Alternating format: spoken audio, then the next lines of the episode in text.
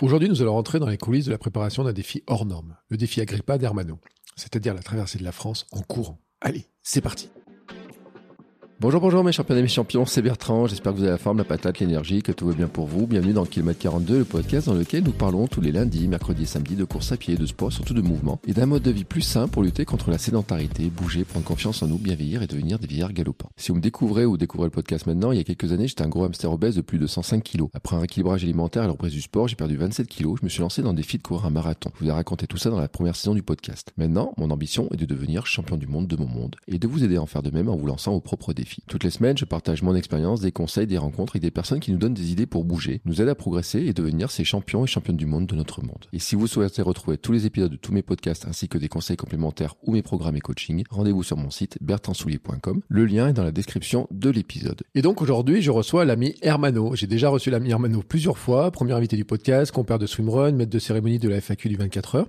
Et l'an dernier, je l'avais aussi reçu pour parler de son défi Agrippa, la traversée de la France en courant avec un petit peu de natation tous les jours dedans. Sauf que l'an dernier, son projet est tombé à l'eau, si j'ose dire, à cause d'une blessure. Mais Hermano n'a pas abandonné, s'est relancé dans une préparation de 37 semaines pour prendre le départ ce week-end de sa traversée. Alors je l'ai invité pour venir nous parler de ce défi hors norme et de toute la préparation qui va avec. Ses entraînements, ses outils comme l'analyse de la variabilité cardiaque, la visualisation, la méditation, le choix du parcours, la logistique avant, pendant, ses repas aussi, l'impact sur sa vie de famille et le grand pourquoi il fait ça.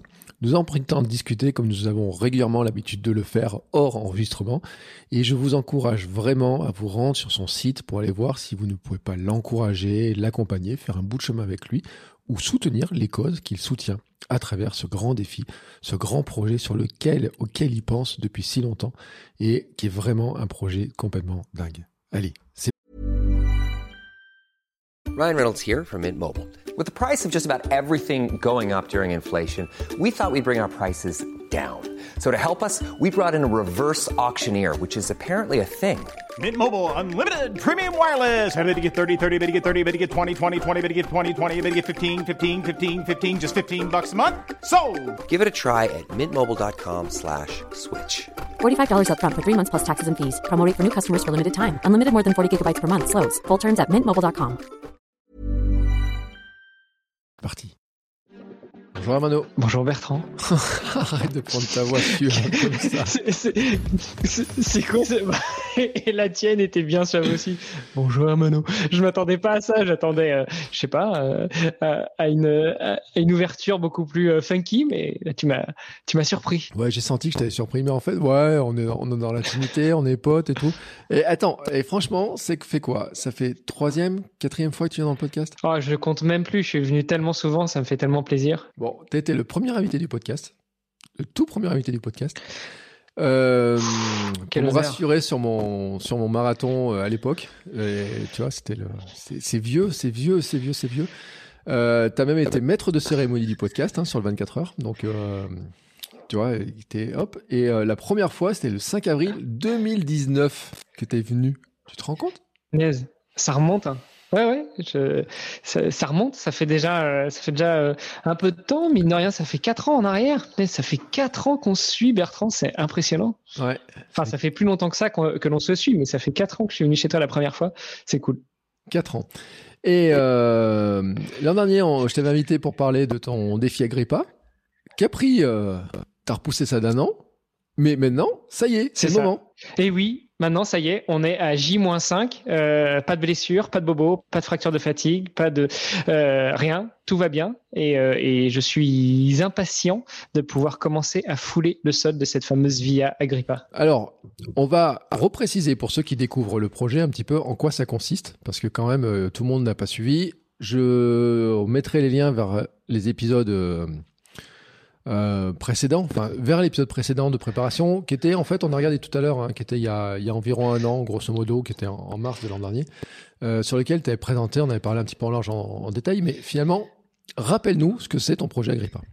Alors, le projet Agrippa, c'est, euh, pour faire simple, une traversée de la France du nord au sud en empruntant cette fameuse ancienne voie romaine qui s'appelle Agrippa euh, et qui, euh, en gros, va me mener de Dunkerque, enfin, pour être plus précis, de la plage de Brédune à la frontière franco-belge jusqu'à la plage de Menton à la frontière franco-italienne.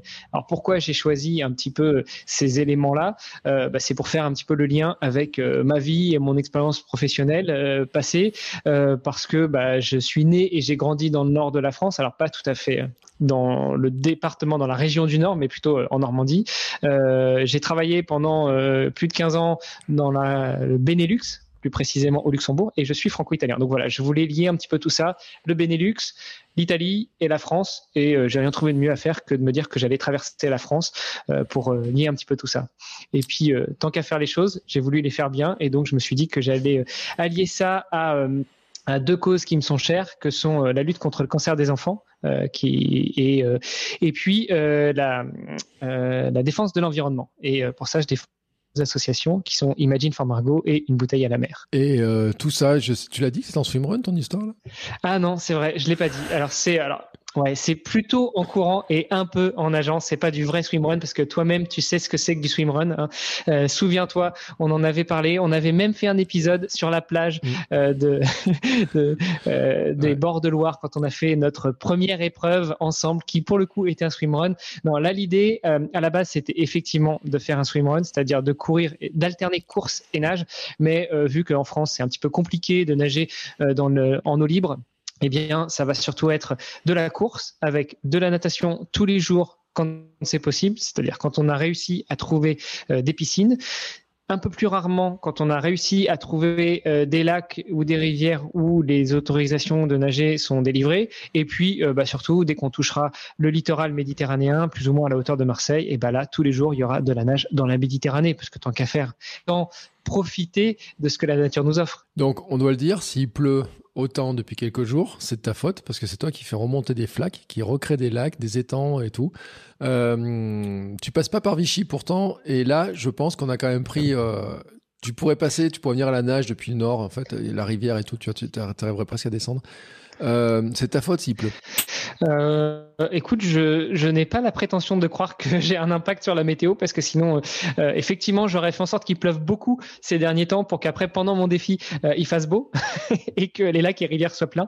Mais non, non, non, je n'aurais pas cette prétention-là. Par contre, je voulais juste ajouter un point. tout à l'heure, je disais quand on arrive à avoir des autorisations dans les, dans, dans, les eaux libres, donc dans les lacs ou les rivières pour pouvoir nager, parce qu'il y a une chose qui me qui m'agace un petit peu et euh, ça c'est particulièrement en France, je trouve, il y a pas mal d'endroits où euh, les, la nage dans, en milieu naturel est tout simplement interdite. Mais elle n'est pas interdite à cause de la qualité de l'eau, elle n'est pas interdite à cause de, je sais pas, de problèmes de, de tourbillons ou de risques pour la sécurité des gens. Elle est juste interdite parce que les municipalités ne mettent pas en place des moyens de surveillance ou plutôt les municipalités ne veulent pas prendre la responsabilité euh, en cas de survenance d'un problème alors que euh, la qualité des eaux est bonne alors qu'il n'y a pas de risque particulier. Et ça ça m'énerve en fait parce que euh, on a des espaces naturels et on n'en profite pas et après on se demande pourquoi les gens sont pas concernés par l'environnement. Enfin voilà. C'était mon d'avant podcast. Il y en aura peut-être d'autres pendant tout cet épisode. Mais, mais qu'est-ce qui t'arrive Hermano Hermano qui est changé qui est énervé Hermano dis donc?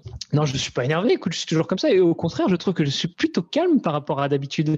Euh, la préparation de ce défi m'a apaisé. Ouais, mais en plus, c'est vrai parce que en plus, je te vois, tu fais de la, tu fais quoi, de la méditation, de la respiration tous les soirs, c'est quoi ton truc? Parce qu'au début, tu méditais des activités qui faisaient 2-3 minutes. Alors, je t'ai questionné, je t'ai dit, Qu'est-ce que tu fais de 3 minutes à 23 heures là, le soir et tout? Je me suis dit, bizarre qu'il log ça maintenant sur son, sur son Strava. Mais non, en fait, c'est la respiration, c'est marqué uh, breathe, uh, deep breath uh, et compagnie, quoi. Ouais, alors non, je ne suis pas un lapin. Mon surnom, ce n'est pas le lapin si tu veux faire référence à des activités de nuit. C'est pas moi qui ai autant d'enfants que toi. Hein. Aussi rapide. c'est toi le père Samy nombreuse, hein, c'est pas moi. On est bien d'accord. Euh, non, effectivement, euh, je fais, euh, je fais tous les matins euh, alors, c'est un peu de la méditation, mais c'est surtout la mesure de ma variabilité cardiaque et je couple ça à une séance de méditation. Donc, ça dure euh, 2 minutes 30, 3 minutes à peu près, euh, que je couple aussi juste après avec une séance de respiration. Alors, euh, chers auditrices, auditeurs, vous n'avez pas la chance de voir, mais Bertrand, tu peux le voir. Voilà. Euh, Marc Plata, qui m'accompagne sur la partie respiration, m'a fait acheter un petit appareil qui s'appelle un power breathe et ça permet justement de travailler la respiration. C'est tout simplement euh, comme euh, pour ceux qui sont asthmatiques ou qui ont déjà vu des gens prendre Toline et ben c'est un petit peu le la même tête mais en plus gros et ça crée une résistance quand on respire et du coup ça permet de faire travailler euh, le système respiratoire et on augmente au fur et à mesure de, des exercices la, la, la, difficulté pour respirer dedans. Et donc voilà je fais ça je m'efforce de faire ça tous les matins et tous les soirs 30 respirations et donc ça fait aussi un travail de 2 minutes 30 3 minutes. Donc finalement tous les jours je médite un peu, et puis je respire dans un tuyau pour pouvoir augmenter ma capacité respiratoire. Et tu en vois les bénéfices? Ouais, j'en vois les bénéfices. J'en vois énormément de bénéfices. Alors déjà sur la méditation qui est coupée avec le euh, je vois que ça, ça m'apaise. Euh, déjà, ça, ça, me crée une routine tous les jours. Ça mm. m'apaise quand je fais ces, ces, deux petites 2 minutes 30, 3 minutes euh, de, de, pause un petit peu. Euh, J'en vois aussi un, bénéfice sur euh, mon petit bonhomme qui a deux ans et demi, qui au début euh, savait pas trop ce que je faisais et puis euh, venait trifouiller mon téléphone pendant que j'enregistrais ma réalité cardiaque. Et puis maintenant, il se met à côté de moi et puis il fait papa, on fait des petits yogis. Donc voilà. et puis sur la partie respiration, non vraiment, j'en vois les bénéfices. Alors déjà, je vois que j'ai réussi à augmenter la résistance. On a commencé avec une résistance à zéro et puis là, j'en suis déjà à l'échelle 4 sur sur 8 ou 9. donc ça, ça augmente. et puis j'en ressens aussi les bénéfices pendant que je cours. J'ai moins de difficultés à prendre euh, des inspirations et moins besoin aussi de prendre des grandes inspirations. Donc c'est un truc qu'on peut acheter, euh, le Power Brace, là on peut l'acheter. D'ailleurs, tiens, je viens de faire de recherche, on peut l'acheter. Euh, un peu partout, quoi. on peut, tu peux l'acheter un peu partout. Marc Plata, qui m'accompagne là-dessus, m'a fait, m'a suggéré d'acheter ça sur le site Cicel, je crois. Euh, euh, je sais plus, bah, ça coûte une soixantaine d'euros, ça se trouve aussi sur Amazon, ça se trouve un peu partout. Et euh, voilà, j'en fais pas, enfin, j'en parle pas pour en faire la promotion particulièrement, mais c'est vrai que c'est un, euh, appareil qui permet assez simplement de travailler sa capacité respiratoire et sa capacité pulmonaire. par contre, comme je le disais, il faut que ça s'inscrive dans une routine. C'est pas quelque chose qu'on fait une fois de temps en temps. Il faut le faire régulièrement. Marc me conseillait de le faire au moins cinq jours par semaine, euh, deux fois par jour. Donc euh, voilà, ça fait une dizaine de fois par semaine. Mmh. Après, si on peut le faire, euh, si on peut prendre trois minutes le matin, trois minutes le soir et faire ça tous les jours, les sept jours de la semaine, et eh ben tant mieux.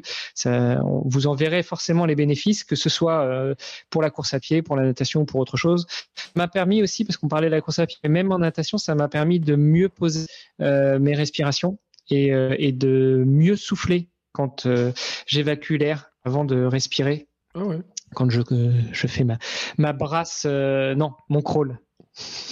Tu te foutais de moi? Là, t'es en train de te moquer de moi, c'est pas gentil. Non, je me moquais pas de toi. Je me moquais pas de toi. J'allais dire ma brasse coulée, mais non, mon crawl, euh, mon crawl de dauphin, puisque c'est comme ça que tu m'as appelé après le swimrun. Tu sais quand même que j'ai un défi dans un, dans deux mois euh, et qu'il faut que je me remette à la natation et que c'est en train de me, cette séance de natation me, me hante. J'en ai, j'en ai même parlé. Euh, J'en ai parlé à qui tout à l'heure euh, J'en ai parlé dans le podcast. J'ai enregistré un podcast. J'étais invité dans un autre podcast juste avant qu'on enregistre. Donc je sais pas quand est-ce qu'il sera diffusé. J'en ai parlé de cette cette première plongée dans l'eau euh, du swimrun alors qu'on était parti euh, gaiement euh, en courant comme des. Euh, on doublait tout le monde et puis que une fois dans l'eau, je me suis retrouvé. Je me suis dit je vais me noyer si ça continue comme ça. donc c'est en train de me foutre un stress pour la IOTA son histoire. Mais bon, bref, hein, si de répondre des cours de natation chez toi. Si j'ai bien suivi ton programme, d'ici à ce que tu fasses l'IOTA, normalement, tu vas me rejoindre sur le défi Agrippa pour qu'on passe euh, quelques kilomètres ensemble. Donc, si tu veux, on ira aussi nager ensemble. Ça te rappellera des bons souvenirs. Donc, il faut que je mette un maillot dans mon, dans, sur mon vélo. Ok, alors attends, je suis en train de calculer. Oui, en fait, euh, je sais plus quel jour c'est déjà, donc on est très mal barré. Euh, mais oui, et enfin, c'est vrai, hein, je l'ai dit, je l'ai dit. Alors, ceux qui sont dans le podcast privé le savent. Effectivement, euh, je viendrai te rejoindre un jour. Euh, je crois que ça me fait 160 km maintenant pour venir te rejoindre. Et ça sera sur le mois de juin, si je me trompe pas. Euh, tu auras déjà bien fait du parcours hein, d'ici là. Euh, ou peut-être fin mai, peut-être, je sais plus. Ah oui, non. Et oui, ce sera même fin mai, dis donc. Euh, pour voir, parce que j'ai calculé à quel endroit je pouvais venir te rejoindre, au plus proche, etc. Et, et alors, j'ai pas fait ma trace encore hein, pour venir, pour, pour voir le, le kilométrage. Mais Effectivement, effectivement, c'est prévu de pouvoir venir. Euh, mais bon, il faudra plus qu'une séance d'entraînement. Hein. Je, te regarderai faire euh, le petit dauphin. Bah, rappelle-moi où est-ce que tu veux venir parce que tu m'as toujours pas dit en fait. Euh, donc il faut que je tire une ligne horizontale pour que ce soit le plus proche de Vichy, c'est ça? Bah, je t'avais dit autour de, je sais pas. si je te l'ai dit le pire en plus. tac. Je je sais plus, t'as raison. Mais t'as raison, je crois que je te l'ai pas dit. Euh, Non, mais je pense que je viendrai te voir vers Avalon, en fait, euh, au Cerf, dans ces zones-là. Euh, en tout cas, au nord de Lyon. Ce qui est sûr, c'est que c'est au nord de Lyon, euh, pour des raisons, euh, parce qu'après, euh, pour te rejoindre, c'est plus compliqué. Euh, D'ailleurs, c'était, euh, pour ceux qui se posent la question, c'est, tu prends quoi comme route, comme euh, parcours pour arriver à descendre comme ça le long de Agrippa? Parce qu'Agrippa, euh, enfin, elle n'existe plus maintenant, la route, là. Alors, elle n'existe plus. Euh, pour la petite histoire, c'est une route qui a été euh, euh, qui a été euh, construite, enfin, ou- enfin, sous la direction euh, de Agrippa, qui était un, un maître d'œuvre et, et gendre ou beau-frère, je sais plus, euh, de l'empereur Auguste au premier siècle après Jésus-Christ. Euh, et, euh, et il reste encore quelques trains, surtout dans le sud de la France, pas tellement dans le nord. Euh, sinon, le reste de la Via Agrippa, de la voie Agrippa, a été euh, souvent recouverte par des, des chemins ou des routes que sont les départementales ou des nationales maintenant. Euh, J'emprunte finalement euh, des routes qui vont m'emmener euh, d'étape en étape sur euh, sur les, les étapes que l'on connaît encore de la Via Agrippa. Euh, en gros, euh, on tire une ligne de Dunkerque jusqu'à Marseille Mm. euh, en passant par Lyon et c'est quasiment cette route-là que j'emprunte. Bon, forcément, je peux pas faire une ligne droite parce que je vais passer les champs, les maisons et, et autres, mais euh, mais pour schématiser, ça ressemble à peu près à ça. Je vais te dire en blaguant que de toute façon, la Via Agrippa, maintenant, c'était la 6 ou la 7 pour descendre euh, l'autoroute du soleil, pour descendre jusque dans le sud. ça va pas être pratique. Euh, non. Pas tout à fait. Euh, après, si tu veux, on pourra, euh, je pourrais te raconter des anecdotes de ma préparation euh, parce que je me suis souvent laissé guider par mon entraîneur qui m'a fait des traces euh, et, euh, et à Castres où je réside maintenant, il m'a fait une trace à un moment avec un départ depuis euh, ce qui pour lui était une départementale. Sauf c'était oui une départementale, mais c'était une voie rapide. Donc déjà pour y accéder pour le départ, c'était pas possible et pour euh, pour la boucle, c'était euh, 35 bornes. Je devais faire deux boucles de 17 et demi, mais en fait, j'ai fait la première boucle de 17 et demi et je pouvais pas remonter sur la, voie rapide pour boucler la boucle et repartir. Donc je suis reparti à l'envers. Donc voilà, ça c'est une des anecdotes de la prépa. Mais je vois en plus que tu as. Sur ta, je l'avais pas vu sur ton site, tu as, la, trace euh, Komoot, en fait. Euh, tu as, euh, toute une collection des cartes Komoot dessus. C'est c'est avec ça qu'en fait je repère en me disant mais à quel moment je peux venir te voir, à quel moment ça être le plus proche, etc. Mais des fois Komoot il fait des blagues. L'autre jour il a voulu me faire prendre un, pont ferroviaire. Et euh, quoi que je trace, il me voulait me faire absolument passer sur ce pont-là. Je, je dis mais moi j'ai pas le droit de passer par le pont. Et, euh, et donc en fait il voulait me faire passer par le pont. Oui et je te confirme en fait que l'idée c'était plutôt de venir voir autour de Chalon, sur Saône, dans ces zones-là ou peut-être Autun et tout. C'est juste qu'il faut que je, que je cale en fait parce que j'ai rendez-vous aussi pour un épisode de podcast. Je me suis rendu compte. Bon. On calera ça. J'ai calé que ça te fait à peu près 200 km pour venir te voir, 200 km pour revenir. Et que théoriquement, si je fais l'aller-retour, si je passe une petite journée avec toi, euh, combien tu fais dans la journée hein, en courant à peu près? Bah, en, étape quotidienne, je fais euh, entre 50 et 60 km. Euh, et euh, on divise en deux en fait. On fait vraiment une étape le matin et une étape l'après-midi. Donc ça, ça, dépend un petit peu quand est-ce que tu viens. Mais si en gros tu viens le dimanche 28 mai me rejoindre, c'est une journée non-stop. Il n'y a, pas de, y a pas de pause le midi et je pars de Saint-Léger-sur-Deune et je vais jusqu'à Tournu en Saône-et-Loire et c'est 52 km non-stop. Donc choisis ta journée. Avant, ce sera une journée en deux étapes qui va de Chissé en Morvan jusqu'à Autun. Et, euh, après, bah, je vais de Saint-Léger-sur-Deune jusqu'à Tournu. Tu choisis. D'accord. Bah, bizarrement, dans mon, dans mon emploi du temps, je sais pas pourquoi, j'avais prévu de venir voir le, le 30 mai, je crois, le 30 et le 31. Euh, Mâcon, Belleville et compagnie, mais il faut que je recalcule parce qu'en fait, tu avais, avais, ta journée de pause aussi. Euh, J'étais en train de, de, calculer mon cours, en fait. Je prends une journée de pause le lundi 29, donc tu peux venir me rejoindre le lundi 29 si tu veux, mais on courra pas ensemble. on prendra juste l'apéro. N'empêche, ça serait une bonne blague. Je viens pile te suivre le jour où tu cours pas. Alors là, tu sais, euh, dire voilà, regardez Hermano, il nous dit qu'il traverse la France en courant, regardez, c'est son jour de pause. Euh, N'empêche que ce volume de course. Ça m'empêchera pas d'aller nager, donc euh, pour le coup, je t'emmènerai nager. Ah, oh, punaise. mais tu, vous n'allez pas me lâcher avec cette histoire. Euh, bon, après, c'est de ma faute. Hein. Euh, N'empêche que ça explique aussi parce que, enfin, moi, quand on suit ta préparation, mais t'as as bouffé combien de kilomètres sur ta prépa là? Euh, Alors, je pourrais te donner le chiffre exact, mais euh, mais euh, mais sans rentrer dans les dans les centièmes de millimètres de kilomètres. En gros, c'était 37 semaines de préparation et on a fait quasiment 4000 kilomètres de course à pied. 37 semaines? 4000 km de course à pied. Combien de paires de chaussures? Ah. Euh, je les ai pas comptés, mais beaucoup. La dernière fois, d'ailleurs, j'ai fait une photo pour demander à Altra de me sponsoriser pour les, paires pour la traversée. Je me suis rendu compte que j'en avais beaucoup et encore j'en ai jeté une ou deux. Euh, mais je suis pas loin d'une dizaine de paires de pompes. Euh, toutes des Altra, parce que je ne porte que des Altra et je suis un peu déçu que Altra ne daigne même pas me répondre. Mais bon, voilà, ça c'est le jeu euh, des équipementiers. Ouais, c'est comme ça, c'est un peu bizarre. Puis euh, euh, tout coûte, hein, faut le dire, euh, ils ont euh, ils ont pas beaucoup de monde, hein, je pense Altra. Euh, et tu uses, tu uses le talon maintenant ou tu continues à user que le début, que l'avant de ta chaussure ou tu cours avec la chaussure complète ou? Non, je, je n'use que l'avant. Et euh, alors, ce qui est très étrange, c'est qu'au début de la préparation, j'usais l'avant, mais l'avant extérieur de la chaussure. Mhm. Donc, en gros, au niveau des, des petits doigts de pied. Euh, et plus on a avancé dans la préparation et plus euh, ma foulée s'est un peu équilibrée, mais toujours très avant-pied, même pas médio, très avant-pied. Parce que c'est l'anecdote, hein, c'est ce qui m'avait beaucoup surpris sur le euh, sur le swimrun où je te vois courir, je dis mais il pose jamais l'arrière du pied et tout, donc euh, en fait il te faudrait des demi chaussures et ça te ferait moins cher d'avoir des demi chaussures. C'est vrai. Du coup, je devrais peut-être demander à Altra de me développer ça. Mais en réalité, je cours quand même un petit peu sur talon. Tu l'as vu quand on descend, je pose un peu plus le talon parce que descendre en avant-pied, ça fait quand même assez mal aux ischios et, et aux quadrilles. hein. Non, mais voilà, c'était la, la- la taquinette. Euh, mais ce qui explique aussi, parce que quand on t'a vu là sur les entraînements, ceux qui te suivent sur Strava, enfin comme moi, moi je suis fatigué rien qu'à te regarder en fait. C'est-à-dire que quand je vois les séances que tu fais, je suis fatigué. Je me dis mais qu'est-ce qu'il a fait? Attends, il en a fait 75 aujourd'hui, mais qu'est-ce qu'il a fait Hermano Mais c'est quoi ce truc? Bah écoute, il faut bien mettre du volume. Alors déjà, euh, il y a plusieurs raisons à ça. La première, c'est que pour moi et pour mon entraîneur, c'est une première. Euh, moi, j'ai jamais fait de l'ultra distance comme ça, et lui, il a jamais entre euh, des ultra runners, des ultra nageurs ou des ultra triathlètes.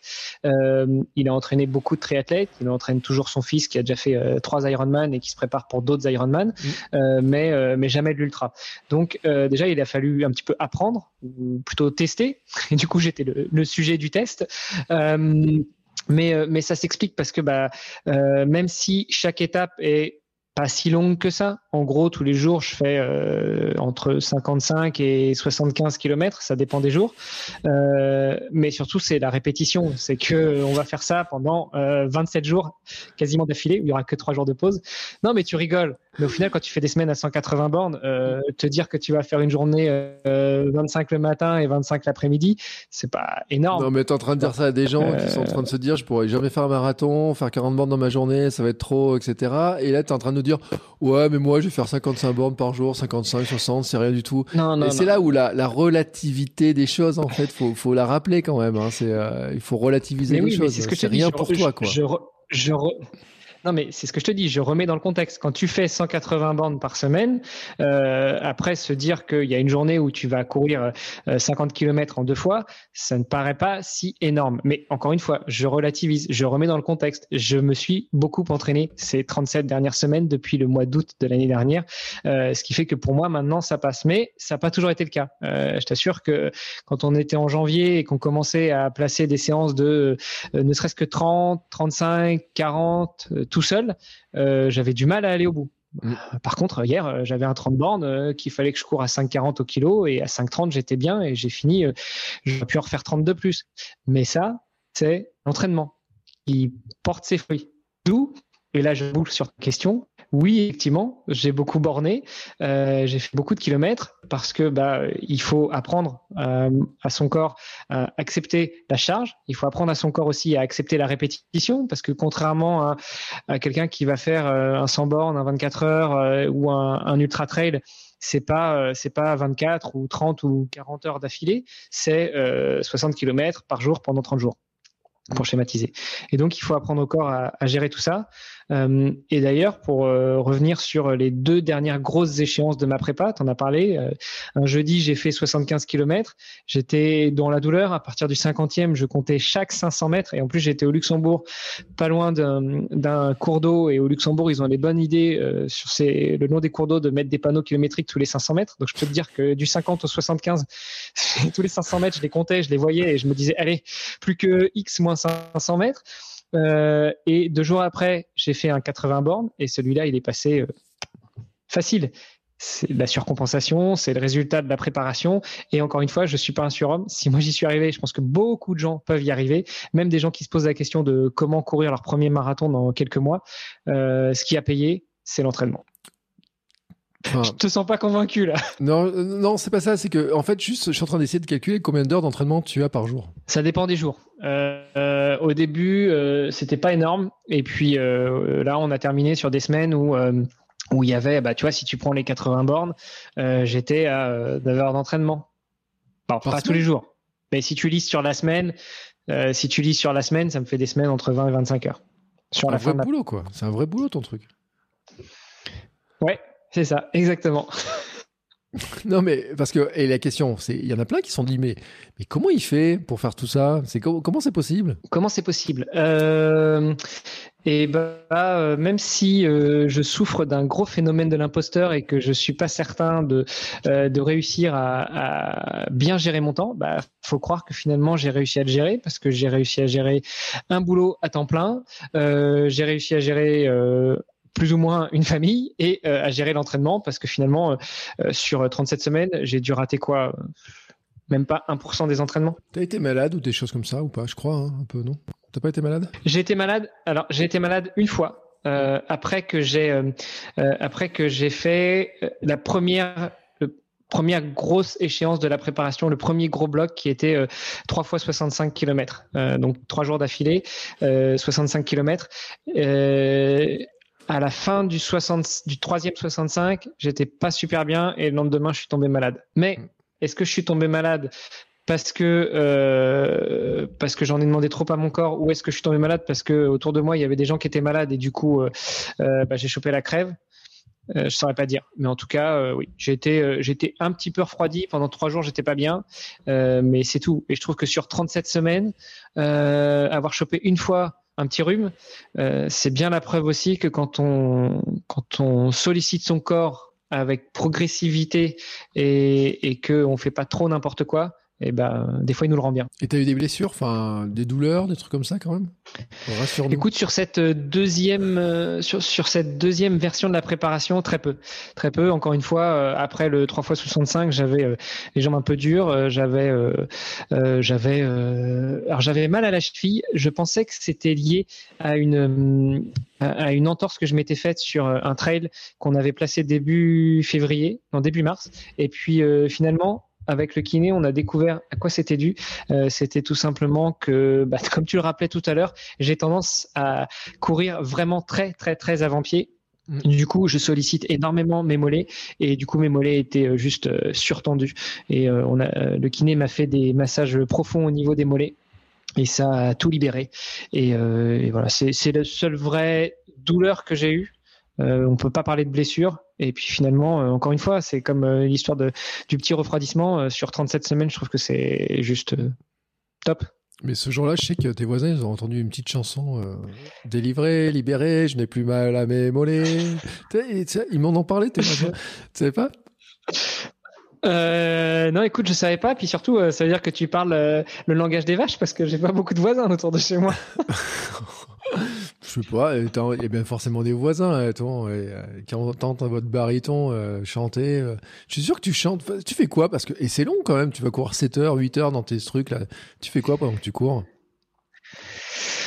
Euh, bah quand euh, sur les séances où j'étais au Luxembourg, euh, j'ai pas fait grand chose parce qu'en fait mon entraîneur suivait à vélo, Euh, donc euh, j'avais quelqu'un qui me tenait la, qui me tenait, la, parole, enfin qui qui, me tenait. Euh, et d'ailleurs au bout d'un moment c'était un peu lourd. Je veux dire quand t'es quand t'es au, au 70e du- d'un 80 bornes, t'as envie d'autre chose que.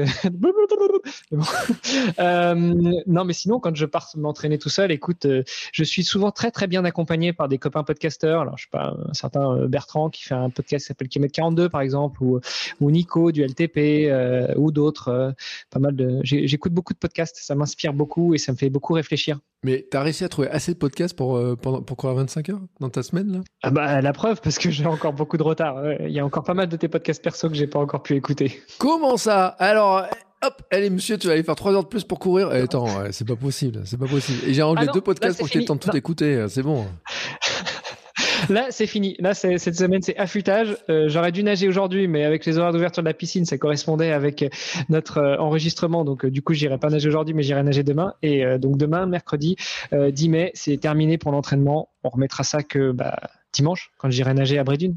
Et, mais j'étais assez surpris d'ailleurs sur l'histoire de la natation. J'ai l'impression que t'as pas nagé tant que ça ces derniers temps, si? Ou c'est une, c'est que la natation Non. est rentrée Non, non, de, c'est pas une de impression. manière sur Strava. Enfin, je sais pas. J'ai pas l'impression que t'aies nagé tant que ça. J'ai l'impression d'avoir couru, d'avoir, vu respirer, d'avoir médité, d'avoir vu plein de trucs, mais pas, pas, pas nager. Ouais, euh, bah écoute, on en revient à ce que je disais tout à l'heure et à mon petit coup de gueule. Euh, je trouve dommage que l'on ne puisse pas librement profiter euh, de, de l'eau libre euh, et des espaces naturels qui sont euh, existants. C'est même pas qu'ils soient mis à notre disposition, c'est qu'ils sont existants. Euh, J'ai déménagé à Castres en début d'année euh, 2023, donc déjà il a fallu réussir à, trouver les endroits où nager. En gros, il y en a un, c'est une piscine de 25 mètres et avec des horaires. euh, en, gros, euh, c'est pas compliqué. C'est c'est de midi à 2 heures de midi à 14h et de 16h à 19h. Euh, en dehors de ça, euh, tu peux pas nager parce que c'est les scolaires. Ouais. Et puis de toute façon, même quand tu peux nager, euh, c'est pas toujours dans les bonnes conditions. T'as pas des lignes euh, spéciales pour les gens qui, Qui nagent vite. qui savent plus ou moins nager. Non, je parle pas des gens qui nagent vite. Je parle juste des gens qui savent plus ou moins nager. mon petit dauphin. Euh, Sois pas, si- sois pas si, euh, tu nages, t'a- t'avances comme un- avec la tête hors de l'eau et tout. Il faut, faut le voir faire. Enfin, faut le voir faire le, no- le, le dauphin euh, frétillant. Il faut, faut le voir faire même. Il- en, en trois coups de bras, il a euh, traversé, euh, il, il traverse la, la, la, la- la rivière, lui. C'est. euh, ça, en trois coups de bras, je traverse la piscine qui fait 15 mètres. Ça, c'est clair. Euh, non, mais c'est vrai. Euh, c'est un avantage indéniable. hein. Euh, non, mais plus sérieusement, on, on en revient aussi à ce que je te disais tout à l'heure, c'est-à-dire qu'il y a un moment, il a fallu faire des choix dans la préparation, et le plus important euh, pour moi et en accord avec mon entraîneur, c'était de pouvoir gérer la charge au niveau de la course à pied. Euh, la natation, c'était un petit peu la cerise sur le gâteau. Donc, j'ai effectivement pas beaucoup nagé. Euh, j'ai essayé, mais je dis bien essayé de nager deux fois par semaine, et encore c'était euh, deux fois une heure et c'était pas toutes les semaines, donc j'ai vraiment pas beaucoup nagé. Euh, mais euh, mais voilà, l'objectif de la natation sur ce défi, c'est de toucher l'eau, de détendre toute la partie musculaire déjà bien sollicitée par la course à pied, et puis euh, tant que faire se peut, d'aller dans des milieux naturels et de constater la beauté ou les dégâts des lieux. Euh, c'est pas tellement de euh, de relever un défi natation. Peut-être. Euh, tu vois, par exemple, fois. tu parles des trucs naturels et tout, là. Quand tu as prévu un endroit naturel, parce que bon, il y a des endroits, on voit Beauvais, plan d'eau du Canada. Enfin, tu vois, je prends au départ. Euh, tu sais que là, tu pourras nager T'es sûr de pouvoir nager là? Et ouais, bah là, je sais que je pourrais nager et je te remercie de parler de Beauvais. Euh, on on s'est pas concerté avant, mais euh, euh, dans le cadre de la prépa, euh, je te dis encore une fois, mon entraîneur a géré pas mal de choses et notamment il a géré le, le tracé. Et euh, une fois qu'on avait fixé les étapes, on s'est dit on va contacter les mairies pour les, pour les informer qu'on sera là et puis éventuellement voir dans quelle mesure ils peuvent ou ils veulent faire quelque chose. Euh, J'ai contacté les 27 mairies dans lesquelles je vais m'arrêter pour Ouais. dormir le soir et il y en a une qui m'a répondu. C'est la mairie de Beauvais Ah, euh, dans les 48 heures. Et ils m'ont dit, euh, écoutez, c'est génial, nous on aime le sport, on va tout faire pour vous accueillir comme il faut. Euh, je connais Beauvais parce que déjà je suis originaire de Rouen, euh, je fais du triathlon, il y a un triathlon très connu qui a lieu à Beauvais et qui justement se court dans le plan d'eau du Canada, enfin du moins qui se nage dans le plan d'eau du Canada. Et donc j'aurais demandé si le plan d'eau du Canada serait ouvert. Ils m'ont dit, ah à cette époque-là c'est pas ouvert, mais pour vous on va vous l'ouvrir, on va vous mettre deux plongeurs, on va vous mettre deux bateaux, on va demander au, au club de tri, au club de natation, au club d'athlétisme qui veulent venir vous voir, euh, vous soutenir, euh, courir, nager avec vous euh, s'ils veulent venir. Et là, j'ai reçu la confirmation ce matin, au moment même où on enregistre. Ils m'ont booké deux chambres d'hôtel. Euh, ils m'ont booké, euh, bah, comme je te dis, euh, ils, ou- ils ouvrent le plan d'eau du Canada juste pour moi. Il y aura une conférence de presse qui sera donnée juste avant que j'aille me mettre à l'eau. Enfin voilà, c'est vraiment Beauvais a fait les choses en grand et je les remercie. Et puis c'est aussi l'occasion de, faire un petit coucou à Cricri, Cricri la Twingo qui habite à Beauvais, qui sera pas là malheureusement au moment où je vais passer, mais je pense bien à lui aussi dans ce périple. Disons-le, Beauvais, si, pour ceux qui sont à Beauvais, qui écouteraient là, parce que ah, franchement, Beauvais, bravo. Bravo Beauvais. Euh, 18 mai, 19 mai, Beauvais. C'est les deux moments où c'est marqué hein, que tu es, à Beauvais. Donc tu arrives à Beauvais le 18 et tu repars le 19, grosso modo. C'est ça, exactement. Voilà. C'est pas Euh, grosso modo, c'est ça. J'arrive à Beauvais le 18 et je repars le 19 au matin. Donc, si on veut te voir, de toute façon, faut le dire, hein, pour ceux qui se posent la question, il y a le site agrippa.me sur lequel il y a tout le parcours, il y a toutes les étapes, euh, les jours, les petites couleurs, euh, les jours où tu nages, les jours où tu cours, comment tu cours, c'est numéroté. Euh, Si vous comprenez pas la numérotation, comme moi, dites-vous que euh, c'est bien découpé. hein. Les jours, chaque jour, il y a deux, toujours deux trucs. hein. Il y a, jamais trois fois parce que En fait, ce qui me perturbe, c'est que tu dis tu cours en deux fois, mais après, euh, il y a la natation. Donc, c'est pour ça que j'étais un peu perturbé par ton. Oui, mais parce que la natation, elle n'est pas dans le tableau, parce qu'en fait, la natation, euh, je j'avance pas avec euh, Ouais. la natation. Euh, Ouais. L'objectif, quand je nage en piscine, bah déjà, c'est de faire des longueurs, et quand je nage en milieu naturel, euh, c'est juste de, de, de profiter du milieu naturel. Mhm. Alors peut-être qu'une fois qu'on aura touché le, la, côte méditerranéenne, donc à partir de Marseille, on s'amusera à faire, à avancer sur la partie natation, donc à faire euh, les 3 km le long de la côte. Mais je veux dire, c'est c'est pas c'est pas le plus important la partie natation. Par contre, effectivement, je me suis amusé sur le site à détailler chaque jour et chaque étape. Et vous le voyez, il y, a un- il y a un tableau qui est euh, dynamique, qui est affiché. Euh, bah, il y a la partie du matin, il y a la partie de l'après-midi, et puis il y a euh, deux jours où je fais des journées non-stop, le 21 mai et le 28 mai. Et là, c'est marqué, il n'y a qu'une seule étape. 28 mai. Je crois que c'est le jour où je vais venir te voir, en fait. Euh, mais moi, de toute façon, je te suis en vélo. hein, Je m'en fous. hein. non, mais 28 Quoi? mai, c'est Pentecôte. Non, non, non, c'est tu, tu vas courir à côté. On mettra le vélo dans le van euh, que Paul euh, va conduire, et puis toi, tu courras à côté. Donc, le but du jeu, c'est de venir voir le 30. Euh, donc, 30 mai, euh, Mâcon, Porte-Plaisance. Et le 31, Mâcon, Belleville. Voilà, piscine.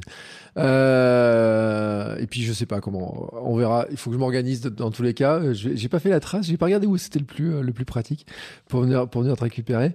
Euh, non, mais je viendrai t'encourager. On fera des petites photos, des petites vidéos, etc. On verra dans quel état tu es, dans quel état sont tes pieds. Parce que j'ai vu que as posté une photo de tes pieds sur, sur, un- sur Strava. Je me suis dit, ça y est, il se lance dans un nouveau truc. euh, fétichiste, euh, on sait jamais, peut-être, je sais pas. T'as des gens qui te demandent dans quel état sont tes pieds? Non, non, non. euh, c'était plus un, c'était plus un running gag euh, avec euh, les gens qui s'occupent de, enfin qui s'occupent, les gens qui, qui m'accompagnent, qui me suivent, ces fameux gens qui font partie de la team Agrippa. Je parle de, mon kiné, de mon prépa mental, de, de Marc qui s'occupe de, de me coacher un peu sur la partie respiration. Et euh, et, et et je leur disais, si, si, je cours avant-pied. Non, tu cours euh, médio-pied. Non, non, avant-pied. Et après le, le premier 75 dont je parlais la dernière fois, j'ai envoyé, je leur ai envoyé cette petite photo. Je leur disais, bon, bah là, voyez bien que je cours avant-pied parce que comme j'avais mis de la noc avant euh, et qu'il avait pas mal plu, bah, ça avait un peu, euh, ça avait bien marqué au niveau des pieds et on voyait bien que je, courais exclusivement avant-pied. Ouais. Et ceux qui, euh, qui d'ailleurs se posent la question, si vous allez sur ton compte Strava où on voit tes pieds, euh, alors le dessous, en tout cas, est en très bon état. hein. Je sais pas comment est le dessus, mais le dessous est en très bon état.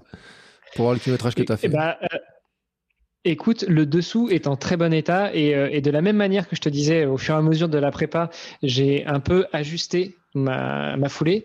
Euh, je trouve que mes pieds se sont améliorés aussi. Euh, l'état de santé ou l'état de fraîcheur de mes pieds, euh, euh, je trouve que j'ai euh, j'ai beaucoup moins de, de, de sécheresse de pieds, beaucoup moins de, de crevasses que j'avais pu avoir avant. Euh, et pourtant, on peut pas dire que c'est parce que j'ai nagé plus, parce que j'ai vraiment nagé moins que certaines années où j'allais euh, cinq fois par semaine à la piscine pour faire des longueurs. Les gens se demandent quand même comment c'est possible de courir autant et de récupérer et d'être en pleine forme. Parce que là, moi, je te vois, tu as l'air en pleine forme. Enfin, Ah ouais. L'air au taquet, quoi. Ouais, euh, écoute, il y a certains cyclistes qui te donneraient des solutions. Euh, moi, j'adhère pas à ces solutions-là. Euh, comment c'est Tout de suite, possible on tape sur le cycliste. Alors que je suis sûr que les triathlètes, c'est pire. Allez, bref. Non, Parce que les triathlètes, c'est ceux qui s'entraînent le plus et qui sont toujours frais. Les mecs, les jours de repos, pour eux, c'est d'aller juste faire euh, 300 bandes de vélo. Donc, écoute, arrête, hein, arrête de taper sur les cyclistes, s'il te plaît. Bon, non, mais le fait de croiser en triathlon, ça aide beaucoup. Euh, Ça permet de, de l'autre balancer la charge. Euh, non, mais écoute, comment est-ce qu'on fait? Bah, Encore une fois, on augmente progressivement la charge. Tu en parles très souvent dans tes podcasts. Euh, une augmentation progressive de 10% par semaine, pas plus. Et c'est grosso modo ce qu'on a observé avec coach, enfin avec mon coach, ou plutôt ce que lui, il a observé en préparant les plans. hein, parce que moi, je suis bête et méchant. Hein, Quelqu'un me fait des plans, je les discute pas. hein, je les prends au jour le jour et puis je fais faire ce qu'on m'a demandé de faire. Euh, et voilà, donc euh, la charge augmente. Euh, en parallèle de ça, bah, il faut s'organiser pour euh, bosser, avoir un peu de vie de famille et puis dormir. Euh, et, et bizarrement, j'ai aussi augmenté mon temps de sommeil. C'est-à-dire qu'avant, j'avais tendance, au début de la prépa, j'avais tendance à me coucher tard, après 23h30 minuit, Mhm. et à me lever tôt. Et, euh, et plus ça va, et plus je me couchais de plus bonne heure et je me levais un petit peu plus tard. Ce qui fait que bah, quand tu fais des nuits de 8h, 8h30, alors que tu as toujours été habitué depuis l'adolescence à faire des nuits de 6 heures, bah, tu augmentes aussi ton niveau de récupération. Ouais. Mais écoute, ça c'est sûr que euh, on dira jamais. hein, euh, dormir suffisamment, ça fait partie euh, déjà de ça, sommeil, alimentation, mouvement, ça c'est sûr. Et puis c'est le dopant naturel, hein, du moment que tu arrives à récupérer et tout. Mais tu vois, alors, enfin moi je, reviens parce que je, je revois ton truc là et tout, power breath, euh, méditation, etc. Euh, visualisation. Tu visualises quoi quand tu visualises? C'est quoi le but? Euh, bah, le but, et ça c'est Marc Mouedza, un autre Marc, qui est mon préparateur mental, qui dès le début on a commencé à travailler ensemble sur la prépa mentale, qui m'a initié à la visualisation. Et euh, il a fait ça de façon un petit peu insidieuse. Euh, alors on a fait une séance, il m'a dit écoute, je te propose euh, de t'asseoir euh, tranquillement. Euh, si t'as froid, mets une petite laine. Si t'as chaud, enlève la petite laine.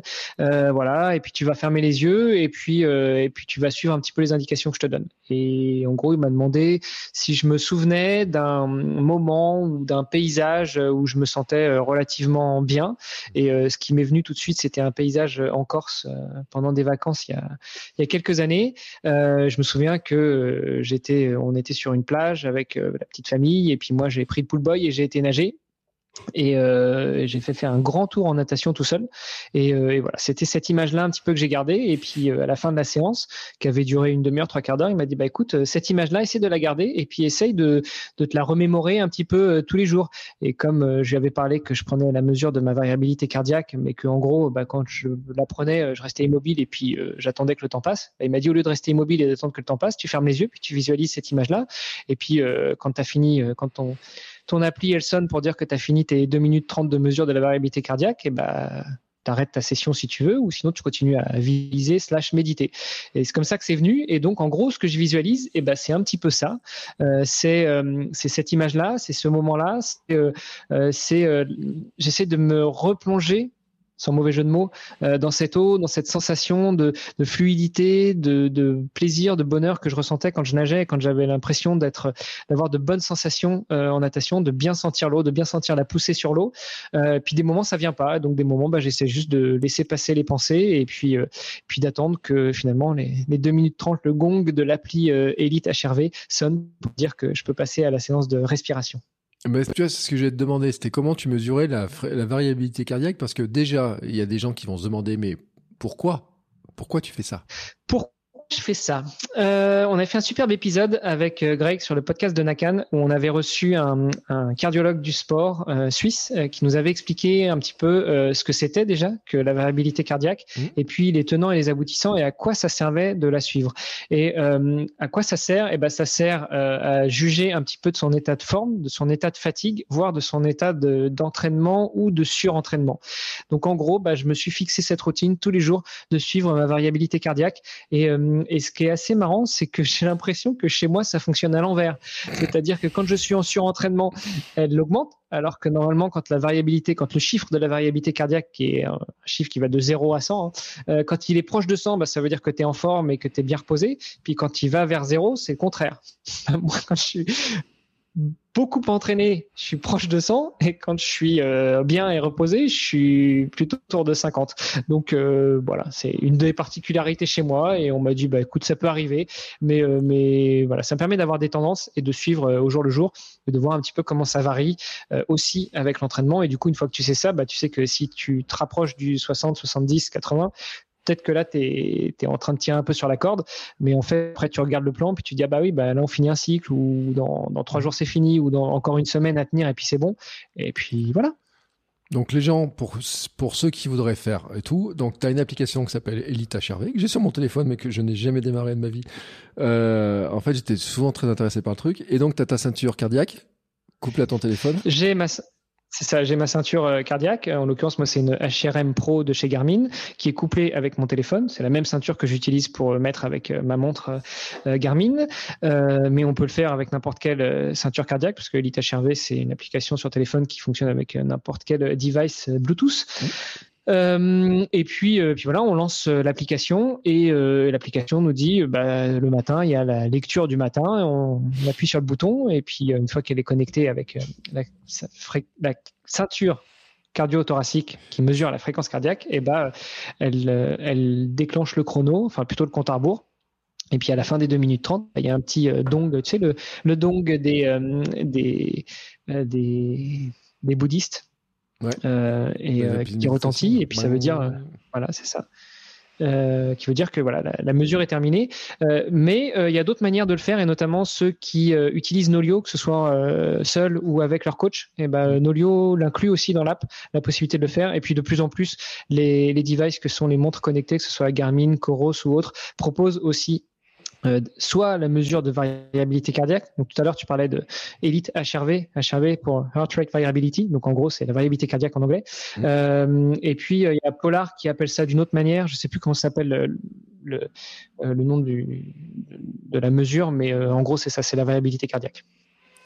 en fait, j'ai un gros doute de savoir si finalement, si par exemple tu disais Coros, tu vois par exemple, euh, enfin les fabricants de montres, s'ils l'appliquent ou pas. J'ai un gros gros doute sur le fait qu'ils l'appliquent. Euh, quand je fais des recherches, a priori, oui, il y a des montres euh, qui l'appliquent chez Coros, par exemple. Et je viens de me rendre compte que normalement, non, ma montre ne le fait pas. Tu vois, par exemple, sur mon Apex, qui est version 1, ne le fait pas, mais l'Apex 2 et l'Apex 2 Pro le font. c'est des fonctionnalités qui n'ont pas ajouté sur, toutes les, sur tous les trucs, mais effectivement, le HRV Index, par exemple, sur certaines montres, certaines marques, on peut l'avoir. Donc chez Coros, c'est quand même limité à, aux gammes euh, Apex 2, Apex 2 Pro et Vertix 2. Donc c'est vraiment le haut de gamme, ils l'ont rajouté dedans. D'ailleurs, je sais même pas pourquoi, parce que logiciellement parlant, euh, je vois pas pourquoi ils ont, réservé ça à ces montres-là. Ça, c'est une question de marketing, hein, je pense, dans cette histoire-là. Je dirais que Ouais, moi je, dirais effectivement que c'est une question de marketing parce qu'en réalité, plus ça va et plus les algos ils utilisent euh, l'index de variabilité cardiaque pour calculer notamment ton état de forme euh, et euh, les fameuses prévisibilités de, euh, de résultats. Euh, peut-être que simplement sur les sur certaines montres d'entrée de gamme ou d'anciennes versions, ils le mesurent, mais ils te permettent pas de l'afficher. L'intérêt d'avoir une application euh, externe tierce comme Elite HRV, c'est que finalement tu peux avoir un suivi euh, aussi qui est pas forcément lié à ton device. Parce que le jour où tu changes euh, d'appareil, le jour où tu changes de montre, bah, c'est toujours le même, même problème. C'est que est-ce que tu vas pouvoir euh, garder l'historique? Est-ce que tu vas pouvoir transposer ça? Alors que si tu utilises une appli comme euh, Elite HRV ou comme Nolio ou comme Strava, si tu veux loguer tes, tes informations, bah, tu pourras le continuer quelle que soit la marque de l'appareil que tu utilises. Ouais, mais tu vois, ce qui est, surprenant, c'est que chez Coros, tu peux faire de la. Il te propose de mesurer ta fréquence cardiaque au repos. Bon, mesurer la fréquence cardiaque au repos et pas faire la, variété, la, mesure de variabilité cardiaque, je trouve ça bizarre. Enfin bref, après, écoute, hein, c'est. Euh, il, doit y avoir une raison qu'on n'aura pas. Euh, moi, je, moi, je pense que c'est une question de marketing parce que je vois pas sur le plan logiciel pourquoi ils l'auraient il il bloqué. Pourquoi c'est pas possible en fait, hein, techniquement. Euh, mais c'est vrai que sur sur téléphone, bon, HRV c'est pas la seule, hein, Elite, enfin Elite. Non, il y en a plein d'autres, il y en a plein d'autres. Euh, mais c'est vrai que c'est un truc qu'on voit beaucoup. On voit notamment, alors je le dis hein, pour ceux qui ne savent pas, mais euh, notamment chez les. Euh, or, je sais que je suis des trailers de haut niveau, il y en a beaucoup, beaucoup d'athlètes de très haut niveau le, sont, font, etc. Donc c'est montre, tu es un athlète de haut niveau maintenant. Oula, non, non, attends, il y a mon syndrome de l'imposteur qui vient toquer à la porte, qui vient de me dire de, de, de redescendre de, de, mon piédestal. non, je me considère pas comme un athlète de niveau. Par contre, c'est vrai que, euh, et j'y pensais, j'en parlais encore il y, a, peu de temps, euh, quand je regarde en arrière ce que j'ai accompli ces 37 dernières semaines, euh, alors moi, je me suis contenté de nager. Hein. Pour moi, celui qui a fait le job, c'est l'entraîneur qui a préparé les plans et qui me tapait dessus quand, les exercices étaient pas réalisés. mais quand je regarde en arrière ce qu'on a réussi à faire et la qualité de ce qu'on a fait, euh, je me considère pas comme un athlète de niveau, mais je me considère comme un mec qui a déjà quand même pas mal bien cravaché et, euh, que c'est plutôt de bon augure. Et ce qui me, mon regret, c'est que si j'avais pu faire ça quand j'étais gamin, bah, j'aurais certainement été champion du monde de mon monde et pas que de mon monde. Mais ça, c'est autre chose. Ouais, après, tu vois, l'autre jour, je me suis fait la réflexion, je me suis dit, avec les trucs que tu fais, tu pourrais euh, t'aligner sur un 100 km euh, à bon niveau, quoi. Enfin, franchement. Surtout dans ta catégorie d'âge. T'es quoi Elite, t'es Master euh, quoi Master 1, 2 Je sais pas, je, sais même pas les catégories. Écoute, j'essaie de pas penser à ça. Franchement, je me concentre d'abord sur mon défi et après, et après, il y a plein de choses que j'aimerais faire, mais mais avant, il va aussi falloir que je rattrape un peu de temps perdu avec la famille parce que ça c'est ça fait partie de mes valeurs, c'est quelque chose de très important pour moi. mais mais de temps en temps, j'ai des petites pensées qui viennent, des petits swimruns, des swimruns longs, des des trails. je sais que Paul, mon entraîneur, m'a dit une fois que tu auras fini le défi, on va prendre quelques semaines et puis on va aller se tester sur marathon. Peut-être que tu vas t'éclater sur marathon. Peut-être, hein, parce que écoute, euh, on a fait des petites séances, euh, on a fait des petits cycles de vitesse et je trouvais que je me sentais bien à certaines allures. Euh, tu vois, j'ai fait des, séances de vitesse sur piste sur 20-25 km avec de nombreuses répétitions. quand j'arrive à les placer à, à 3,20, 3,30 au kilo, je me dis que ça peut donner un truc sympa sur marathon, ça. Ah oui, non, mais c'est clair. C'est-à-dire qu'il y a des séances, c'est totalement affolant. C'est-à-dire que euh, on regarde les temps, on regarde les temps de passage et tout, on dit mais punaise c'est pas possible, il, va à toute vitesse. C'est pour ça que je me disais sur sur un 100 km, mon avis t'es loin d'être ridicule, mais c'est vrai que sur marathon aussi, franchement t'as des des temps sur, euh, on voit sur 25-30 bornes combien tu ferais avec le kilométrage que t'as bouffé et tout, parce que 180 bornes par semaine. Enfin, franchement, si on prend les athlètes de, de haut niveau, ils sont dans le même niveau. Enfin, les athlètes pro, ils sont dans ce niveau-là, quoi. Euh, ouais, mais il y a même des athlètes pro, euh, des athlètes de haut et de très haut niveau qui courent moins que ça. Euh, après, c'est une question de récupération, c'est encore une fois une question d'augmentation de la charge et, de tenue de la charge. on verra. On verra, j'ai plein d'envie, mais, mais il faut que ce soit quelque chose qui soit pas trop chronophage.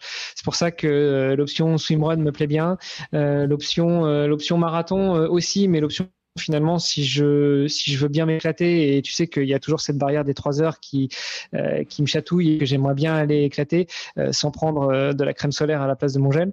Ah, bah, alors là il faut revenir au tout premier épisode pour que les gens comprennent la blague. Hein, mais méfie-toi, méfie-toi, ils annoncent du soleil quand même la semaine prochaine. Hein. Tu vois. Ouais. Mais euh, non, mais voilà, j'aimerais bien aller faire un marathon euh, couru en moins de trois heures, euh, mais ça aussi, ça demande pas mal de d'engagement et d'entraînement, et, et, pas tout de suite. D'abord, je rends à ma famille ce qu'elle m'a prêté. Alors, tu vois, quand même, on va le dire. Et ils disent quoi ta famille là, quand ils voient faire ça là? Attends, c'est bon, tout le monde est parti. c'est fermé, ta famille n'entend rien. Vas-y, tu peux y aller. J'ai vécu euh, 34 semaines assez difficiles, euh, enfin 34 semaines sur cette deuxième version de la prépa, hein, parce que la prépa, elle a quand même commencé fin 2020 hein, et on est, euh, on est en mai 2023. Donc en gros, ça fait trois ans que, euh, que j'ai ce projet en tête et que je me prépare. la famille a eu bah, la famille ne comprend toujours pas en fait. Euh, ils comprennent toujours pas pourquoi je veux faire ça, euh, pourquoi ça, pourquoi un truc aussi énorme ce qui, moi, euh, soit dit en passant, me paraît pas si énorme que ça. Euh, euh, et, ils ont du mal à adhérer. Et ça, c'était pendant les 34 dernières semaines. Ça fait trois semaines que mon épouse commence à peut-être à mieux comprendre et en tout cas elle s'implique énormément on pourra en reparler mais tu vois on avait prévu de partir en gros enfin moi j'avais prévu de partir à l'aventure on a loué un van avec mon entraîneur et je m'étais dit on dormira dans le van tous les jours puis finalement, mon épouse me dit, ah, tu peux pas, il faut que tu te reposes, il faut que tu te douches, il faut que tu. Et elle a appelé tous les hôtels sur le parcours et elle m'a décroché sur les 27 étapes euh, 20 nuits offertes, soit par des hôtels, soit par des gîtes, soit par des maisons d'hôtes. Déjà, merci à toutes à toutes ces à toutes ces personnes euh, qui contribuent, que ce soit des hôtels, encore une fois, euh, que ce soit des gîtes, que ce soit des maisons d'hôtes. Et, et, et je vais même te dire, je ne m'attendais pas du tout à ces contributions de la part de euh, d'entités pareilles. Euh, moi, je me suis dit, on va prendre des petits hôtels. Euh, si tu veux faire ça, appelle les deux trois les, deux étoiles, quoi. Un petit hôtel, ça coûte pas cher la nuit. Bah non, elle m'a décroché des, nuits dans des dans des cinq étoiles, dans dans des châteaux, et, et les gens sont très collaboratifs et voilà. Et donc, ça me fait très plaisir. Et puis, elle a appelé plein de journalistes et puis elle s'arrête pas et puis voilà donc je, elle comprend toujours pas pourquoi je fais ça, ni comment je fais ça, mais en tout cas, euh, maintenant, elle me soutient de plus en plus. Attends, si je viens de voir le 30 mai, tu dors dans, une nuit, dans un hôtel 5 étoiles ou tu dors pas dans un hôtel 5 étoiles le 30 mai Attends, t'es où là? Attends, le 30 mai, le 30 mai, euh, le 30 mai, on arrive à Belleville, euh, c'est un gîte. C'est une dame très gentille. qui, Et à Macon, c'est où? À Macon, c'est dans quoi? Ah non, je t'ai dit une bêtise. Attends, attends, euh, attends. Euh, le 30 mai à Belleville, non, c'est pas un gîte. Le 30 mai. Euh, attends, je reprends mon fichier parce qu'effectivement, tout est dans deux fichiers différents. oui, le 30 mai à Belleville, c'est Hôtel Charme en Beaujolais. C'est un 4 étoiles. et Et la veille à Mâcon, euh, non, la veille on n'est pas à Mâcon, on est à Tournu, et parce que Mâcon c'est midi, Euh, mais Tournu, euh, non Tournu il y a rien, donc on dormira dans le camping-car. D'accord. Bon, bah écoute, euh, tu vois, mais c'est pile le jour où je viens. Moi, je dormirai dans un Mac. Euh... Mais on ira à l'hôtel, je te laisserai dormir dans le van si tu veux. non, mais non. Euh, on verra. Et c'est vrai que toi, il faut que tu te reposes parce que là, là, quand tu seras là, tu auras fait euh, je ne sais pas combien de centaines de kilomètres. Moi, j'en aurais fait euh, beaucoup, beaucoup moins. Euh, mais non, mais c'est- intéressant quand même cette histoire de dire. C'est vrai que pourquoi, euh, pourquoi tu le fais? Mais pourquoi tu le fais d'ailleurs? Juste, juste comme ça, parce que euh, pourquoi tu le fais? Parce que, euh, écoute, je ne saurais peut-être même pas répondre de façon intelligente à cette question, mais pourquoi je le fais? Parce que euh, j'avais envie de, de relever un défi qui n'avait pas forcément déjà été fait avant, euh, quelque chose qui soit, tu sais, on, on parle de ces fameux objectifs qui soient smart, qui soient c'est quelque chose qui, pour moi, me semble malgré tout atteignable, même si c'est quelque chose d'envergure. Euh, et puis, euh, et puis surtout, euh, j'avais, j'avais envie, comme je le disais en introduction, de faire le pont entre mes origines et les différents endroits que j'ai vécu dans la vie, et aussi avec le sport que j'aime et que je pratique, à savoir bon. Avant, c'était le triathlon. Maintenant, c'est plutôt la natation et la course à pied. Ouais, mais t'aurais pu faire autre chose. Je veux dire, t'aurais pu faire un swimrun, t'aurais pu faire, euh, enfin, autre chose. Oui, j'aurais pu, mais je voulais euh, aussi ne, je, je voulais pas me lancer dans une compétition ou dans une dans une bagarre avec d'autres. Je voulais me bagarrer avec moi-même, euh, et c'est pour ça que je voulais faire quelque chose en mode défi un peu off. Et puis voilà, c'est tout. Est-ce que ça répond à ta question? Est-ce que ça, te semble cohérent mon explication? Bah, en fait, si je te pose la question, tu vois, c'est un petit peu, c'est un petit peu une forme d'entraînement parce qu'à chaque fois que tu vas croiser un journaliste, il va te dire, mais, mais pourquoi vous faites ça, en fait? Tu vois, c'est pour ça que je me suis dit, il faut quand même que tu trouves une réponse, euh, alors tu auras le temps d'y réfléchir, hein, sur les 60 premiers kilomètres de ton truc en disant, euh, tu vois, parce que Beauvais, finalement, euh, quand tu sais que tu as de la presse, tu es sûr d'avoir de la journalistes à jour-là, tu auras déjà fait, euh, 200, 300 bornes, euh, bon, tu auras eu le temps un petit peu de te préparer et tout, mais enfin, faut y répondre, tu vois. Enfin, à un moment te dire, mais, mais monsieur, pourquoi vous faites ça? Enfin, tu vois, ce truc, euh, ils pourraient te poser la question, les gens, en fait. Euh, ouais, c'est vrai. Bah, écoute, la réponse, voilà, c'est ça. C'est que je voulais me dépasser. Je voulais pas me dépasser sur une compétition, mais je voulais euh, aller au bout de mes limites. euh, et puis, je voulais rejoindre un petit peu les différents pans de ma vie. et puis, surtout, soutenir aussi deux causes qui me sont chères. Bah écoute, ça, tu vois, c'est c'est une réponse qui est, tu vois, qui est plus nette déjà. Tu vois, hop. mais je vais t'entraîner avec toi. Alors, pourquoi tu fais ça? Non, stop. Euh, C'était pour la blague. Mais après, bon, écoute, euh, donc on a parlé de l'entraînement, grosso modo. Euh, T'as eu des surprises dans cet entraînement? Enfin, dire des trucs. Euh, tu tu t'attendais à des choses un peu différemment, de comment ça allait passer, etc. Des trucs qui t'ont vraiment surpris. euh, de parce que tu as fait des trails par exemple des jours là. Je t'ai vu faire des trails. C'était quoi cette histoire de faire des trails? Ouais. Bah, c'est un petit délire de, de Paul, mon entraîneur. Euh, Il m'a dit, écoute, on, on va aller euh, chercher autre chose. Tu vas aller euh, reprendre un dossard. Tu vas aller te confronter à des gens. Tu vas aller voir des gens parce que tu fais beaucoup ton entraînement tout seul. Il avait pas tort. Euh, après, je te cache pas que intégrer des trails dans la préparation, moi, j'avais qu'une seule peur, c'était de me blesser. Euh, et d'ailleurs, euh, le dernier trail que j'ai fait, qui était euh, qui était magnifique, hein, le, euh, c'était le trail de euh, je sais voilà, je l'ai plus mais c'est pas grave. Tu pourras éventuellement le mettre en, note si tu veux. Euh, mais c'était un trail magnifique 48 km 2500 mètres de D+. Euh, ce jour-là en plus il a fait un temps euh, juste exceptionnel. C'était euh, 6 heures de course.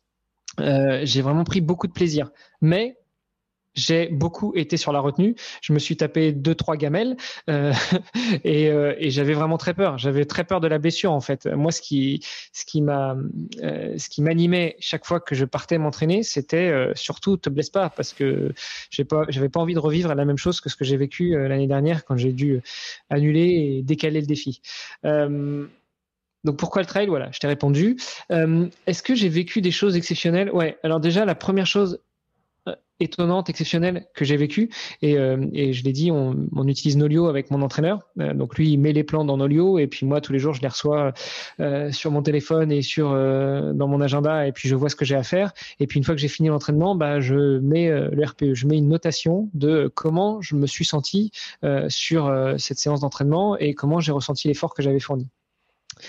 Et en fait, je m'attendais à ce que je sois beaucoup plus dans le dur pendant la prépa. Et, euh, et, quand tu regardes euh, sur ces 37 dernières semaines, bah, il y a beaucoup de RPE qui est vert parce que euh, il y a beaucoup de séances où même si c'était un peu difficile, même si j'étais un peu dans le dur, globalement c'est quand même c'est quand même bien passé. Enfin, tu vois, si on reprend le 75 km dont je te parlais tout à l'heure, du 1 au 50, bah, c'était cool. du 50 au 75, c'était dur. Mm. Donc celui-là, je l'ai mis un peu plus dur que les autres. Mais sinon, globalement, j'ai que du vert pendant 37 semaines. Ça, c'est la première chose qui m'a étonné. Et puis, euh, et puis la deuxième chose qui m'a étonné, c'est que euh, je prends souvent cette image de la de la grenouille qu'on met dans une euh, dans une casserole d'eau froide et puis on allume la casserole et puis en fait la grenouille au début elle se dit oh c'est bien l'eau est fraîche. Oh puis ça chauffe un peu puis quelqu'un a mis le chauffage c'est cool. Et puis en fait elle se rend pas compte que d'un seul coup l'eau elle bout et puis que la grenouille elle y reste. Alors que si on la plongeait dans de l'eau bouillante elle sauterait immédiatement et puis elle mourrait pas. Bah, moi c'est un peu ce que j'ai ressenti sur l'entraînement. C'est-à-dire je pensais qu'il y aurait des cycles beaucoup plus marqués et que j'aurais des difficultés et que j'aurais même des fois du mal à aller euh, au bout d'un cycle ou au bout d'un entraînement. Et en fait, j'ai eu l'impression que tout était une montée en charge progressive et que c'était passé euh, euh, très facilement. Bah écoute, ça veut dire que ton entraînement été bien calibré, que ton entraîneur il a fait un, boulot aux petits, aux petits oignons. C'est ça, exactement. Bon, tu sais que l'histoire des grenouilles, c'est une histoire fausse, hein, quand même, mais je te le dis juste. Euh. Oui, mais écoute, euh, c'est, j'imagine bien qu'on s'amuse pas à mettre des grenouilles dans des, dans des casseroles. Euh... Ouais, il y a des gens qui il y a des gens qui ont dû vérifier si ça marchait ou si ça marchait pas, l'histoire. très, très euh, probablement, mais euh, non, non, non mais qu'elle soit vraie ou fausse, c'est une, histoire qu'on utilise souvent pour, euh, pour parler de l'accommodation finalement. Ouais, bon, bah, ça va. Tant que tu restes pas dans la casserole en train de bouillir, moi ça me va, tu sais, parce qu'après je me dis, ouh là là là là, Hermano, et après, qu'est-ce qui va se passer? Euh, Donc, alors, pour, pour que les gens le sachent quand même, tu, dépa tu démarres lundi prochain. Je démarre lundi 15 mai euh, à Brédune, donc sur la plage de Brédune, à la frontière franco-belge, et je descends comme je le disais, en gros, on trace une ligne quasiment droite euh, qui va jusqu'à Marseille en passant par Lyon. Euh, et puis une fois que je suis arrivé à Marseille, bah, je tourne à gauche et puis euh, je vais jusqu'à la frontière franco-italienne en longeant la Méditerranée. Je tourne à gauche et c'est facile. Alors j'aime bien les tracés sur pour Hermano, c'est facile. Je descends tout droit et je tourne à gauche. C'est pas si vrai que ça quand même. Hein. Ça descend pas si tout droit que ça quand même parce que on le répète, il y a quand même des endroits, les routes, c'est pas si évident que ça. Il y a des autoroutes. Je t'avais posé la question d'ailleurs de Paris euh, que tu contournes. Hein, tu passes pas voir la Tour Eiffel ou quoi que ce soit. Hein, tu, tu, contournes Paris. Non, non, je contourne Paris. Je contourne Paris tout simplement parce que la Via Agrippa, elle passait pas par Paris déjà. Et mm. puis, euh, puis l'objectif, euh, c'est vrai que j'aurais pu, ne serait-ce que pour faire de la com ou faire du média, passer par Paris. Mais, mais en fait, l'objectif, c'est d'aller au bout de mon défi. C'est pas c'est pas de devenir euh, euh, un influenceur running et puis et puis de parler à tout le monde de, de, de, faire croire à tout le monde que c'est c'est c'est la solution. Ouais, mais bon, c'est vrai que tu aurais pu passer par Paris, faire un petit bisou à la Tour Eiffel, euh, compagnie. Enfin, tu vois, tu aurais pu. Euh, voilà, nager dans la Seine, euh, c'est d'actualité en ce moment. Surtout que j'ai déjà fait de nager dans la Seine pour le triathlon de Paris il y a quelques années. Ah oui, oui c'est vrai. Euh, tu aurais pu faire un gros détour aussi. C'est ça les pustules, tu sais. Ouais, tu aurais pu passer par Vichy. Depuis 2009, c'est ça. Un, gros détour. Et tu sais qu'Agrippa, je, enfin, je sais pas pourquoi ils n'ont pas fait passer ça par Vichy à l'époque. Hein. Je sais pas pourquoi ils ont. Bah, moi, je sais pourquoi, parce que ça monte, parce que les Romains, ils étaient pas bêtes. Ils ont fait passer une, une voie par là où c'était plus facile. C'est pour ça que là, tu dis que la ligne, elle n'est pas tout à fait droite. Bah, c'est vrai en fait. Euh, Dunkerque jusqu'à Lyon, et puis de Lyon euh, jusqu'à Marseille, et puis de Marseille jusqu'à la frontière franco-italienne, mais en évitant euh, tant que faire se peut les montagnes. Non, c'est vrai qu'ils ils étaient pas cons. Sincèrement, ils n'ont pas été cons. Et, c'était une blague, hein, l'histoire de l'autoroute A7 en disant euh, c'est l'autoroute du, soleil. Mais en fait, c'est pas une blague, c'est que vraiment, ça suit le même tracé. C'est-à-dire que la descente de Lyon euh, alors, la descente entre Paris et Lyon, tu ne suis pas vraiment l'autoroute, hein, je crois pas qu'il y, a des. Euh, mais pas si loin que ça, quand même, hein, finalement. Hein. Non, non, pas si loin. Au bout d'un moment, ça finit par se rejoindre. Hein. Tu sais, euh, les Romains étaient pas bêtes, mais ceux qui ont inventé les autoroutes, ils étaient pas bêtes non plus. C'est plus facile de prendre des, des, voies qui sont déjà ouvertes que d'aller recreuser dans la montagne. Et donc, euh, c'est vrai que, euh, en fait, la descente euh, sur, sur tout, tout un long truc, pardon, on est aussi sur, les, sur le truc, on dit, mais attends, en fait, l'autoroute, ça va être un peu bordélique, etc. parce que tu vas courir sur route, là. Ah oui, moi, c'est que de la route. Moi, c'est 95% de route. ce qui rajoutait aussi une brique de difficulté à la préparation. Euh, J'échange aussi pas mal avec certains membres du, du Hamster Running Club, mais aussi avec d'autres euh, du, LTP, euh, les gens qui, euh, qui écoutent et qui sont fans de Nico, le podcast Let's Trade Podcast que tu as déjà reçu d'ailleurs. et et c'est vrai que les ultra trailers te disent ouais bah nous c'est vrai qu'on court longtemps, on court beaucoup, enfin on fait des bornes mais c'est de la rando course. Euh, moi ce que je fais c'est c'est 95% de, de route et donc ça aussi c'est hyper traumatisant pour pour les muscles. T'avais pas moyen de passer par du chemin un petit peu, enfin, juste comme ça? Si, mais franchement, c'était déjà suffisamment galère de faire une trace de 1100 km que on a évité euh, les mauvaises surprises. Et je suis persuadé qu'on en aura des surprises, euh, qu'elles soient bonnes ou mauvaises, mais certainement qu'à certains endroits, on va se retrouver sur des routes qui sont en travaux ou sur des routes qui ont entre-temps été privatisées ou, ou sur une route qui était euh, définie comme départementale et puis qu'au final, même si on passe par du Street View ou par du Google Earth, c'est bon, on va se rendre compte que entre-temps, c'est devenu une voie rapide et puis là, bah, tu as, deux solutions. Quoi. Tu contournes ou tu prends la bande d'arrêt d'urgence. C'est ça. Ouais, parce que des fois, il peut y avoir des surprises et tout. C'est vrai que. Non, mais après, c'est vrai qu'il peut y avoir des surprises, hein, même, sur, euh, même dans la forêt, enfin, sur des chemins. L'autre jour, j'ai pris un chemin, je me suis retrouvé dans un, un cul-de-sac parce que les mecs avaient mis des barrières. Euh, donc, ça passait plus parce que c'était des propriétés privées et, autres. Hein, donc, c'est des choses qui peuvent arriver euh, forcément y a un moment donné. Euh, tu fais quoi si, si quand tu arrives sur un truc, si ça change comme ça, tu as, prévu un plan de, un plan B? Bah non, mais il n'y a pas de plan B en fait. Euh, le truc, c'est quand tu arrives là, bah tu dois improviser. Donc soit tu peux faire demi-tour et contourner, soit, euh, soit, euh, je sais pas, euh, tu as un bout de champ à traverser, bah tu t'assures qu'il n'y a pas de taureau ou de vache, et puis éventuellement tu passes la barrière et puis tu, tu traverses le champ. ce que j'aimerais plutôt éviter parce que je respecte la propriété des gens. Mais non, écoute, il n'y a, y a, pas de plan B. C'est en gros quand tu tombes sur un os, bah, tu essaies de trouver une solution. Euh, j'espère ne pas tomber des situations comme celle où je suis tombé, je te dis, euh, quand euh, mon entraîneur a fait un tracé pour que je m'entraîne autour de Castres, où finalement, là, si je trouve, si je tombe sur un blocage comme ça, je ne saurais pas trop comment réagir parce que euh, quand j'ai fait ma sortie de 35 bornes en aller-retour, euh, au moment où j'étais au pied de la voie rapide, j'avais mon téléphone avec moi, je regardais sur euh, Google Maps, sur Komoot, sur Open Runner, sur tout ce que tu veux, je voyais aucun moyen de contourner autrement qu'en faisant un détour de 10 bornes. Et finalement, quand, quand tu as déjà une séance de, de, de 30 bornes prévues et qu'on t'annonce qu'il faut faire un détour de 10 bornes, euh, tu commences à te poser des questions. Quoi. Je suis en train de regarder la météo à Brédune. Tu vas regarder la météo, toi? Non, je t'ai dit, tout à l'heure que je ne regarde pas la météo parce que dans tous les cas, pas enregistré quand tu me l'as dit, donc c'est pour ça que. Oui, je sais, on était. je sais, tu, tu, tu rajoutes une couche. Euh, non, je regarde pas la météo pour euh, deux raisons. La première, c'est que j'ai pas envie de me péter le moral, et la deuxième, c'est que de toute façon, qu'il pleuve, qu'il neige, qu'il vente ou qu'il fasse beau, et eh ben il faudra sortir. Et puis. Euh... de, toute façon... de toute façon, de toute façon, je ne t'entends pas. Ah, ah, ah, ah, je passe sous un tunnel, Bertrand, ça ne passe plus. T'as bien fait de pas la regarder, en fait. Je peux te garantir, t'as bien fait de pas la regarder. Euh, heureusement, tu perds pas la seule chose qui me... Non, la seule chose qui me chagrine, c'est euh, c'est pas tellement pour moi parce que je te dis, je peux sortir et courir de toute façon.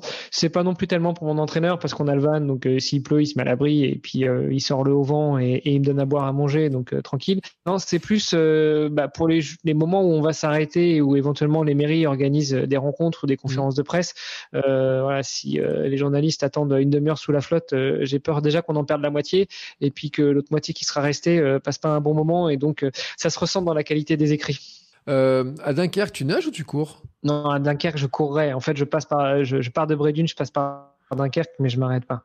Ouais, d'accord. Non, mais ça va parce que euh, je pense que c'est un jour de tempête en fait. Euh... non, écoute, quand j'ai échangé avec la mairie de Brédune, ils m'ont dit qu'il n'y avait pas d'avis de tempête. pas commencé, Bertrand. non, c'est juste qu'il y a du vent, il y a de la pluie, du vent, euh, des rafales et tout.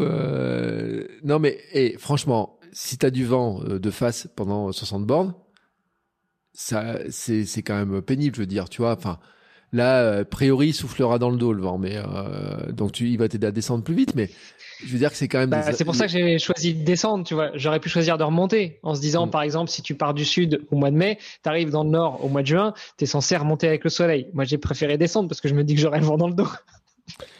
Parce que bon, euh, c'est vrai, enfin, tu peux pas choisir la météo, mais n'empêche que ça conditionne quand même. Euh, si tu te prends euh, quelques jours de pluie d'affilée, etc.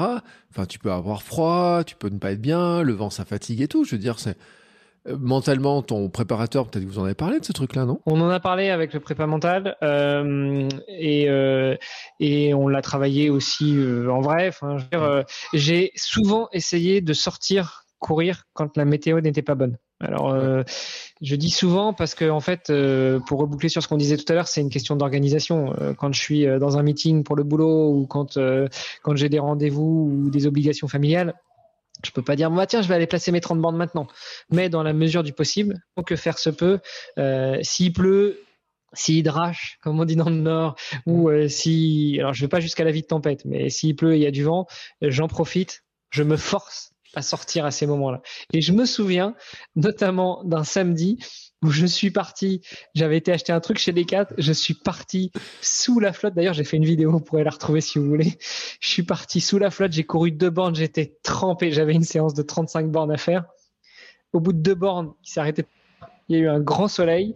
Je suis revenu jusqu'à la voiture et à deux kilomètres de la voiture, je me suis repris la même drache sur la tronche. Ce qui fait que sous le soleil, sauf les deux premiers et les deux derniers. J'imagine trop. Tu sais, tout le monde dit Ah, il y a un coup de soleil, je vais courir. Et Hermano, c'est Oh, il pleut vite, il faut que j'aille courir. C'est ça. Modulo, une chose qui est un peu compliquée chez moi, c'est euh, l'organisation intestinale. Je, je, passe les détails, mais en gros, je peux pas me lever le matin et partir courir. Il faut d'abord que je mange et que j'attende que les choses se fassent. Ah oui. Et ça va compliquer ton, ton, truc là, parce que dans le van et tout. Euh, oui, bah dans le van, écoute, on a des toilettes, euh, on a des toilettes, hein, et donc euh, avant de partir, bah, je ferai mon petit tour. Et puis de toute façon, on n'en a pas forcément parlé, mais Paul qui conduit le van et qui m'accompagne sur ce défi va pas être à côté de moi avec le van. Hein, c'est pas, c'est pas un vélo non plus. On va pas consommer trop de, trop d'énergie fossile, mais dans le, on se donne rendez-vous tous les 10-15 km en gros. Donc voilà, même si des fois c'est un peu gênant, 10-15 km, je pense que c'est, c'est une bonne distance pour pouvoir se dire que le, prochain arrêt, euh, on le fera dans, dans, une heure, ça passe. Alors, il y a quand même un truc, tu vois, dont on n'a pas parlé, c'est ton alimentation. Parce que euh, toi, tu es végétarien, quand même, au final. Non, je, oui, je, sais, pas, je sais pas comment qualifier en fait, à quel point tu es végé en fait, parce que tu es un végé qui mange du fromage, quoi, en fait. C'est ça. Bah ouais, écoute, je suis, je mange juste aucune protéine animale, sauf le fromage et les œufs. Voilà, c'est clair comme ça. Donc pas de poisson, pas de viande, mais du fromage et des œufs. Mm. Mais pas de produits laitiers, juste du fromage. Alors les produits laitiers, j'en mange pas. C'est pas une question d'éthique ou autre. C'est juste que les produits laitiers en eux-mêmes, autres que le fromage, j'ai du mal à les digérer. Mm. Alors, c'est certainement dû au lactose qu'il n'y a plus dans le fromage parce que le lactose est un sucre qui est dégradé dans le fromage, etc. Voilà. On va pas refaire toute l'histoire. Comment tu fais Comment tu as géré ton alimentation? Parce que ta dépense calorique a dû être quand même énorme. Et tu as surveillé ça de près, tu as regardé tes macros, tu as, pris, euh, as fait gaffe à tes protéines, etc. Je suis un mauvais élève. Euh, L'année dernière, avant la fracture de fatigue, j'avais effectivement euh, une petite appli dans laquelle je loguais tous mes repas et puis je j'essayais de suivre euh, tant que faire se peut, que j'avais un bon équilibre au fur et à mesure des journées par rapport à ce que je j'ingérais et par rapport à ce que je consommais lors de mes entraînements. Euh, sur cette sur ces 37 dernières semaines, je l'ai fait vraiment beaucoup plus à la sensation. Donc euh, voilà, j'avais une grosse séance de prévu et ben je mangeais un peu plus de protéines un peu avant et puis un peu après. Euh, et puis euh, et puis je me ravitaillais pendant l'entraînement, quoi. Voilà. Et mmh. écoute, euh, c'est passé. Mon poids est relativement stable. J'ai commencé il y a 37 semaines à 72 kilos, je crois, et maintenant, avant la période d'affûtage, j'étais à 68, donc en gros, j'ai perdu 4 kilos. Euh, maintenant, j'ai repris 2 kilos là pendant cette période d'affûtage, mais c'est normal, hein, j'ai diminué le volume et j'ai gardé le même coup de fourchette. Et puis, je pense que je vais perdre quelques kilos pendant le défi. On en reparlera dans un mois. Tiens, d'ailleurs, sur ton Strava, tu as une photo, tu as un petit sac avec des trucs à manger. Là, tu manges quoi dedans là? Tu veux parler de la fois où j'ai fait la, sortie de 75 bornes? Bah, je sais pas, on dirait que tu euh, manges. Enfin, on dirait qu'il y a des gâteaux apéro dedans, mais c'était pas. Mais non, mais on, ne dirait pas. C'est exactement ça. Euh, j'ai ouais, écoute, tu sais les, les bretzel sticks là, les, les petits, les, bretzel, hein, les biscuits c'est ça. Et ben, et ben en fait, euh, je me suis rendu compte que ça passait super bien, euh, mm. surtout sur les sorties très longues. Euh, le côté salé, le côté biscuit, euh, etc. Ça passe mieux que les fruits secs et ça passe euh, autrement mieux que les bars et, et autres choses très sucrées que j'ai du mal à, j'ai du mal à consommer. Euh, au début de l'entraînement, je mangeais beaucoup d'oléagineux, donc des noix, des amandes, etc. Et ça, j'ai été écœuré au bout d'un moment, donc j'avais plus de mal à l'ingérer. Mais par contre, ouais, ces, fameux bretzels, donc euh, en gros sur les sorties euh, très longues, les, les 3 x 65, les 75, des 80, bah, c'était euh, des bretzels, c'était de toute façon un peu d'oléagineux aussi, c'était des fruits secs. et la dernière fois, j'ai trouvé chez Grand Frais des morceaux de noix de coco coupé, euh, mm. séché. Et ça, c'est top, ça, j'adore ça. C'est c'est super sucré, mais c'est pas euh, c'est pas le, même sucre, la, même sensation en bouche mm. que d'autres fruits secs, comme par exemple des abricots ou des figues, où là c'est euh, c'est une autre sensation. Donc euh, voilà, écoute, je mange un peu de tout. on a fait aussi des avec du pain de mie et du houmous et une tranche de fromage, des, des, petits sandwichs et mm. puis coupés en quatre et puis voilà, on mange ça au fur et à mesure. Alors je mange plutôt ça quand on s'arrête, quand je m'arrête pour les ravitaillements, alors que tout le reste, et eh ben je avec moi dans les poches de mon hydratation. Il me semble avoir vu quand même, tu, tu testais des produits euh, déshydratés ou pas, ou des trucs comme ça. Non, l'autre jour, t'as pas testé un truc comme ça? Ouais, bah écoute, ça c'est une question de logistique qui, euh, qui est venue un peu plus tard sur le tapis, et notamment quand on a fait les, les 3 fois 65 avec mon entraîneur. Euh, il m'a laissé, il m'a hébergé chez lui, puis il m'a laissé cuisiner, puis il m'a dit, moi je te préviens, pendant le défi, je cuisine pas. Donc, euh, et on était à un mois et demi du défi. Là, je me dis merde, ça va être compliqué parce que je suis pas certain qu'après avoir couru un marathon et demi et nagé pendant une heure tous les jours, j'aurai le courage de cuisiner dans un van. Euh, donc, en gros, avec un réchaud camping gaz mm. où il faut il faut deux heures pour faire bouillir des pâtes. Euh, donc euh, voilà, je me suis renseigné un petit peu sur la nourriture euh, lyophilisée ou déshydratée. J'ai passé quelques coups de fil à certains navigateurs, notamment que j'avais eu dans mon podcast, qui mmh. m'ont tous dit va voir chez lyophilise.fr et, euh, et j'ai testé, j'ai acheté quelques produits, j'ai testé, et puis là, je, je, viens justement de repasser la commande pour acheter euh, une trentaine de repas. Donc euh, le principe, il est assez simple. Hein. C'est une pochette, euh, une pochette en aluminium dans laquelle il y a soit des repas déshydratés, soit des repas lyophilisés. Et puis on fait bouillir de l'eau, et puis on met l'eau dedans, et puis on attend 10 minutes, et puis après on prend une cuillère, et puis on mange ça, et puis voilà. Ça fera l'affaire pendant 30 jours. Ouais. Et il y a des trucs super bons, en fait. T'es prêt pour le marathon des sables en fait. C'est exactement ce qu'ils prennent pour le marathon des sables, les gars. Ouais, c'est ça. C'est ce que prennent les, gars sur le marathon des sables, sur certains ultra trails, sur euh, c'est ce que prennent aussi certains euh, alpinistes. C'est ce que prennent les navigateurs parce que ça prend pas de place. Euh, c'est enfin tant que le sachet il est fermé, c'est imperméable, donc le, bateau se retourne, ça passe. Enfin, voilà, tout ça, c'est possible. Après, je pense qu'au bout de 30 jours, j'en aurai un peu marre, hein, franchement. ça dépend. T'as trouvé des recettes sympas. T'as des pâtes à la carbo. T'as quoi? Ouais. Alors par contre, je me j'ai mis un point d'honneur à pas taper ni trop dans le riz ni trop dans les pâtes. Alors déjà les mm. pâtes, je rappelle, euh, j'ai un papa qui est italien, donc euh, j'ai ah un certain niveau d'exigence au niveau des pâtes. Euh, et puis non, puis tant qu'à faire, si je si je mange de la nourriture lyophilisée ou déshydratée, autant aller chercher des, des choses, des goûts, des saveurs que j'ai pas l'habitude de manger. Mm. Donc des petits des, des currys, des, des purées de légumes grillés.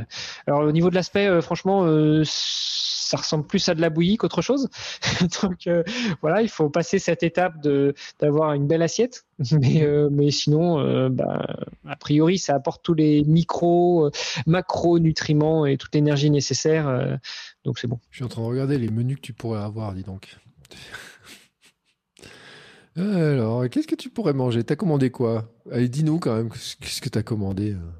Pour que les gens se rendent compte de ce que tu vas t'infliger comme repas ou, euh, ou, si tu vas te régaler en fait. C'est une chance que tu te régales ou pas Non, il y, y a, une chance que je me régale, euh, d'autant que, euh, d'autant que, euh, bah, je te disais tout à l'heure que mon épouse a réussi à obtenir des nuits d'hôtel dans des gîtes, dans des maisons d'eau, dans des dans des hôtels, et et il y en a qui m'offrent aussi le dîner du soir. Donc voilà, ça va être quand même assez sympa.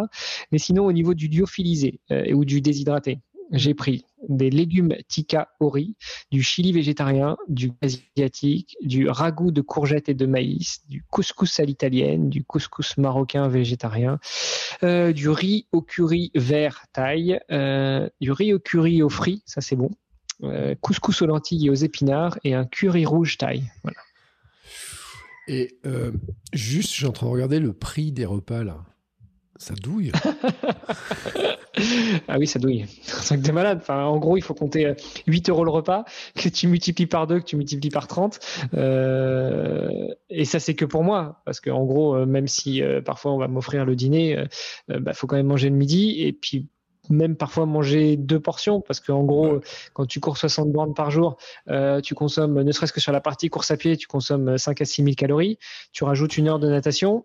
Euh, et, euh, et, plus le métabolisme de base. Donc en gros, je serais entre 8 et 10 000 kilocalories consommées par jour, mm. enfin consommées, consommées par mon corps, euh, et, euh, et, un sachet de nourriture, euh, euh, comme je te parlais tout à l'heure, lyophilisée ou déshydratée. En gros, c'est entre 800 et 1000 calories. Donc en gros, il faudrait que j'en bouffe 10 dans la journée. non, mais bon, après, il y a aussi le ravitaillement tout au long de la journée, mais, mais voilà, des fois, il va falloir manger deux sachets. Donc ça, c'est pour moi. Et puis tu multiplies par deux parce qu'on est deux. Il y a mon entraîneur et moi. Et oublie pas, le jour où je viens de voir aussi, moi je veux un repas de fête. Hein, je veux pas un truc euh, lyophilisé, etc. Enfin, tu, euh, tu mets les petits plats dans les grands, tu vas t'arrêter au supermarché et tout, quoi. Ouais, mais écoute, on en parlera à mon entraîneur, ça va Non, mais c'est la blague. Tu sais, nous, les cyclistes. Euh, non, mais attends, attends, attends. Eh, eh, sans, rigoler, sans rigoler. tu viens le 30, donc tu viens après le passage à Auxerre. Et ben, tu sais quoi? J'ai décroché un partenariat avec euh, le patron des centres E. Leclerc d'Auxerre, euh, qui est ah. coureur aussi et qui, a été touché par, euh, par mon défi et par les causes que je défends et qui m'a dit écoute, tu, m'envoies une liste de ce dont tu as besoin, tu passeras au magasin et je te rechargerai le camion. C'est cool. Non, mais c'est bien de le dire et tout, des, gens comme ça qui, qui, soutiennent, qui, qui t'encouragent parce que. En fait, l'histoire, c'est que si je disais ça douille, parce que c'est vrai que je suis sur le site et je vois des trucs, a un repas un cassoulet au 5 haricots, par exemple, c'est 12,50 euros la portion quand même. Enfin, même si c'est une double portion, 12,50 euros, multiplié par deux, ben, par le nombre de repas et tout, ça fait quand même un gros budget. Et sans parler du budget euh, van, le budget, euh, euh, je sais même pas comment tu vas faire pour l'eau. Comment tu te ravitailles en eau en fait? Euh, ben, Écoute, euh, le ravitaillement en eau, euh, c'est euh, déjà Leclerc à Auxerre qui va filer quelques quelques bouteilles d'eau. c'est alors moi, je serais plutôt adepte de m'arrêter quand on voit des, des fontaines et puis remplir le réservoir. Mais mon entraîneur est pas trop fan. lui, il a peur des, des bestioles et, des maladies qui traînent, donc il préfère éviter. Donc voilà, c'est heureusement qu'il y a le van pour porter tout ça. Et puis, euh, euh, bah, écoute, euh, c'est ça, c'est ça le, le ravito. c'est ça la, la, manière dont on va, dont on va pouvoir survivre, parce que même si on peut pas trop manger au fur et à mesure, par contre boire, ça je vais pas pouvoir y couper, parce que qu'il pleuve, qu'il neige, qu'il vente ou qu'il fasse beau, en gros si on considère 500 millilitres de liquide par heure, qu'on multiplie par 7 heures euh, d'exercice par jour, bah, ça fait entre 10 et 15 litres d'eau juste pour moi. Donc c'est, non, mais c'est pas une mince affaire. Et surtout que il peut euh, se mettre à faire chaud, hein, parce qu'on a eu du froid, mais il peut se mettre à faire chaud. Euh, je plaisantais. Alors c'est sûr, bien sûr, à Dunkerque, au début, il peut, il fera pas froid, il fera pas chaud à Dunkerque. Hein, je te le dis juste comme ça. Prévois ta petite laine. mais après, quand tu vas rentrer, et puis, enfin, franchement, on va espérer quand même que sur la fin du mois de mai et que sur le mois de juin, on ait quand même du beau temps. Hein, faut, faut le dire quand même ce truc-là. Mais on en avait parlé d'ailleurs, hein, sur le premier épisode, on avait parlé d'Agrippa. C'est de dire qu'il peut y faire très très chaud quand même sur la période que, que tu as choisie. C'est-à-dire qu'il peut, euh, ça peut taper euh, fort fort fort euh, surtout sur la route avec le, le, goudron, goudron chauffé, etc. et tout, ça peut, il peut se mettre à faire chaud, quoi. Ouais, bah oui, il peut se mettre à faire chaud et euh, et euh, bah on s'y prépare. Hein. C'était le but aussi des entraînements, euh, des entraînements longs, des entraînements quand il faisait beau et chaud. Alors même si je me suis entraîné en pas mal sur des longues distances à partir de février, mars, avril, même si à Castres c'est pas encore les grosses chaleurs du mois de juin à Nice, mais mais bon, on s'y est entraîné et, et puis je suis pas un gros buveur, alors je me suis, euh, euh, je me suis entraîné à boire plus. Voilà. Euh, à me forcer à boire plus et forcément à m'arrêter aussi plus souvent pour faire des pauses pipi. Vous avez tous les détails sur l'envers du décor. non mais je, dis, je dis ça parce que ça fait enrager, ça fait enrager mon entraîneur en fait, notamment les deux dernières fois où on a fait les grosses séances. Il me dit faut bien boire. Mais pas trop parce que tu fais trop pipi. Il faut bien manger, mais pas trop parce que tu fais trop d'arrêt. Bah ouais, mais bon, faut savoir. il faut apporter ce qu'il faut au corps, mais à un moment, le corps, il, il est stop, quoi.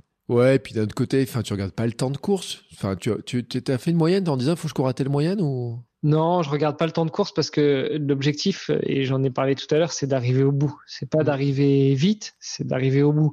Alors, le seul objectif, c'est qu'on s'est fixé 27 euh, jours et on s'est fixé des étapes quotidiennes. Euh, donc, euh, en gros, à moins qu'il y ait une blessure, l'objectif, c'est chaque soir d'arriver à l'étape qui est prévue. Mais, on a de la marge. donc, même si on doit faire un détour 10 ou 15 bornes, bah, on a de la marge. l'objectif, c'est pas d'aller vite, même si, et, et j'en parlais dans la petite vidéo que, que j'ai faite aujourd'hui, euh, mon entraîneur est persuadé que euh, je dois courir euh, plutôt à 5,50, 6 minutes au kilo. Et en fait, moi, 5,50, voire 6 minutes au kilo, j'ai du mal à tenir cette allure-là. Rapide, mais en fait, c'est trop lent. J'arrive pas à ralentir à cette mmh. allure-là. Alors, je sais qu'il y a la répétition, que ça va durer 30 jours, que plus on court vite et plus on multiplie les chocs et plus on augmente euh, la, force de l'impact, etc., etc. Mais en gros, moi, je suis bien entre 5,40 et 5,50. Euh, lui, il faudrait que je ralentisse de 20 secondes au kilomètre. Alors, tu me diras 20 secondes au kilomètre, c'est rien. Oui, bah oui, mais sur sur 1500 bornes, ça en fait déjà euh, des différences. Mais euh, mais encore une fois, l'objectif c'est pas d'aller vite, c'est d'aller au bout.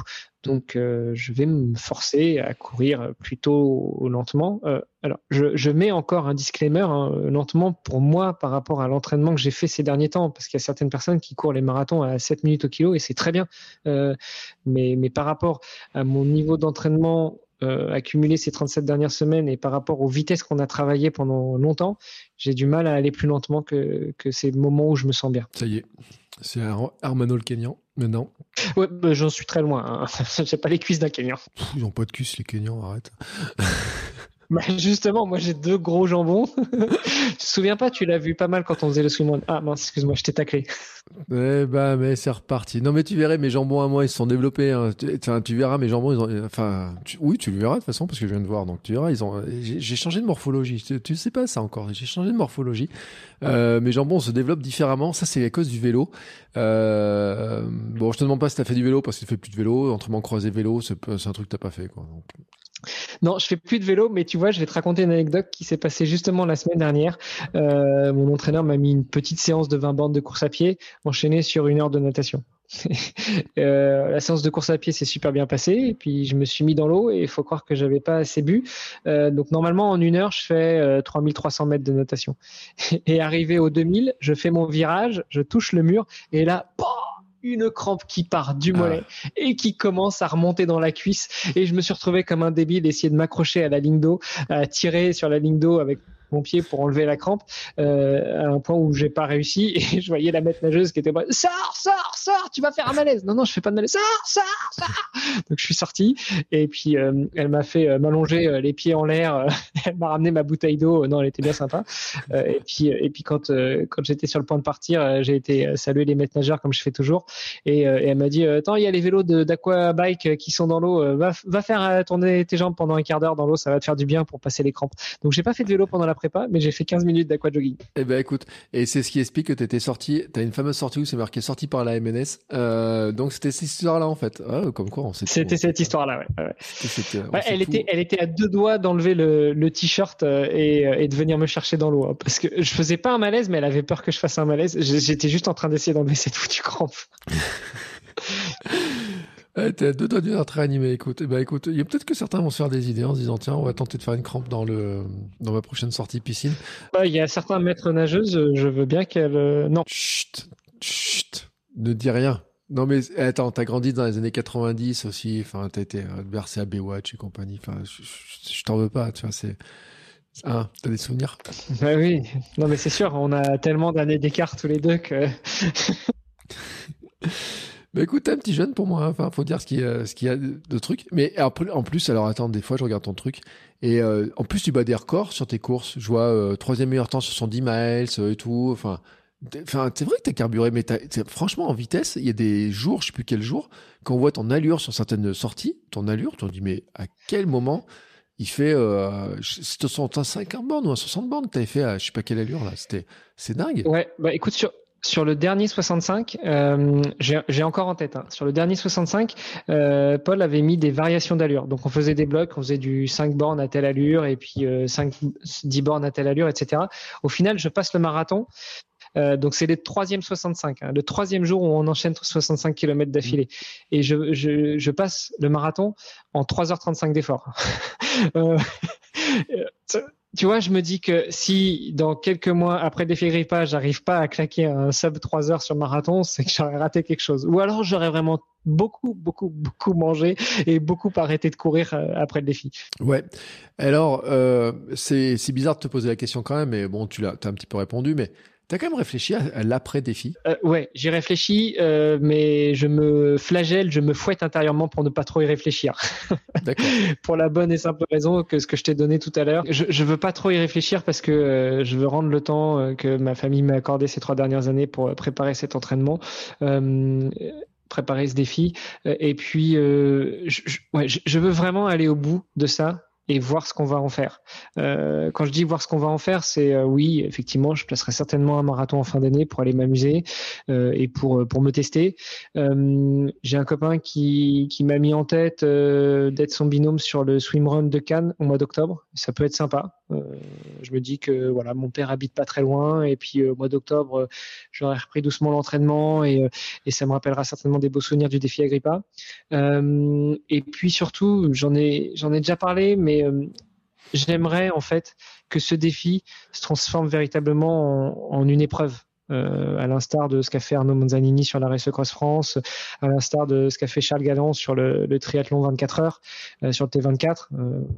pour ceux qui n'auraient pas écouté l'épisode du podcast que j'ai publié là-dessus, le gars, pendant le confinement, il s'est fait un triathlon de 24 heures. Et puis, et puis il a des potes qui ont dit ah c'est cool euh, si on faisait la même chose nous on voudrait bien participer et puis il a créé une épreuve. Voilà, je, je rêve que d'ici euh, un an, deux ans, trois ans, euh, un certain temps, eh bien le défi Agrippa devienne une épreuve officielle avec là pour le coup certainement des gens qui s'amuseront à se tirer la bourre. mais voilà, c'est, ça fait partie de, de, de, de ce que j'imagine, de ce que j'aimerais et donc c'est pour ça que j'essaie de pas trop me projeter sur un sur l'après défi Agrippa en termes sportifs, parce que si cette idée-là se concrétise, ça va demander autant de travail, si ce n'est plus, que de le préparer physiquement. Est-ce que tu vas faire des photos, vidéos, filmer un petit peu tout ça, ensemble là Est-ce que tu as prévu dans comment tu as prévu de communiquer autour de ça après? Ouais, j'ai prévu de faire euh, des photos, des vidéos. J'ai même euh, réactivé un petit peu euh, une une mailing list que j'avais constituée ces derniers temps et puis je me dis que un un petit truc sympa, ce serait de trouver euh, 10 minutes tous les jours à la fin de la journée pour envoyer un mail à cette euh, mailing list avec euh, maximum 10 mots. Voilà, juste pour, euh, pour résumer ce qui s'est passé dans la journée, mais en 10 mots. C'est-à-dire pas faire des phrases et des phrases et des phrases, parce que moi, quand on me lance, bah, vous l'avez certainement entendu dans cet épisode, je peux ne pas m'arrêter. Mais voilà, je me contraindre à 10 mots. Et j'imagine très bien, bah voilà, près d'une tempête. Euh, Beauvais, euh, superbe rencontre.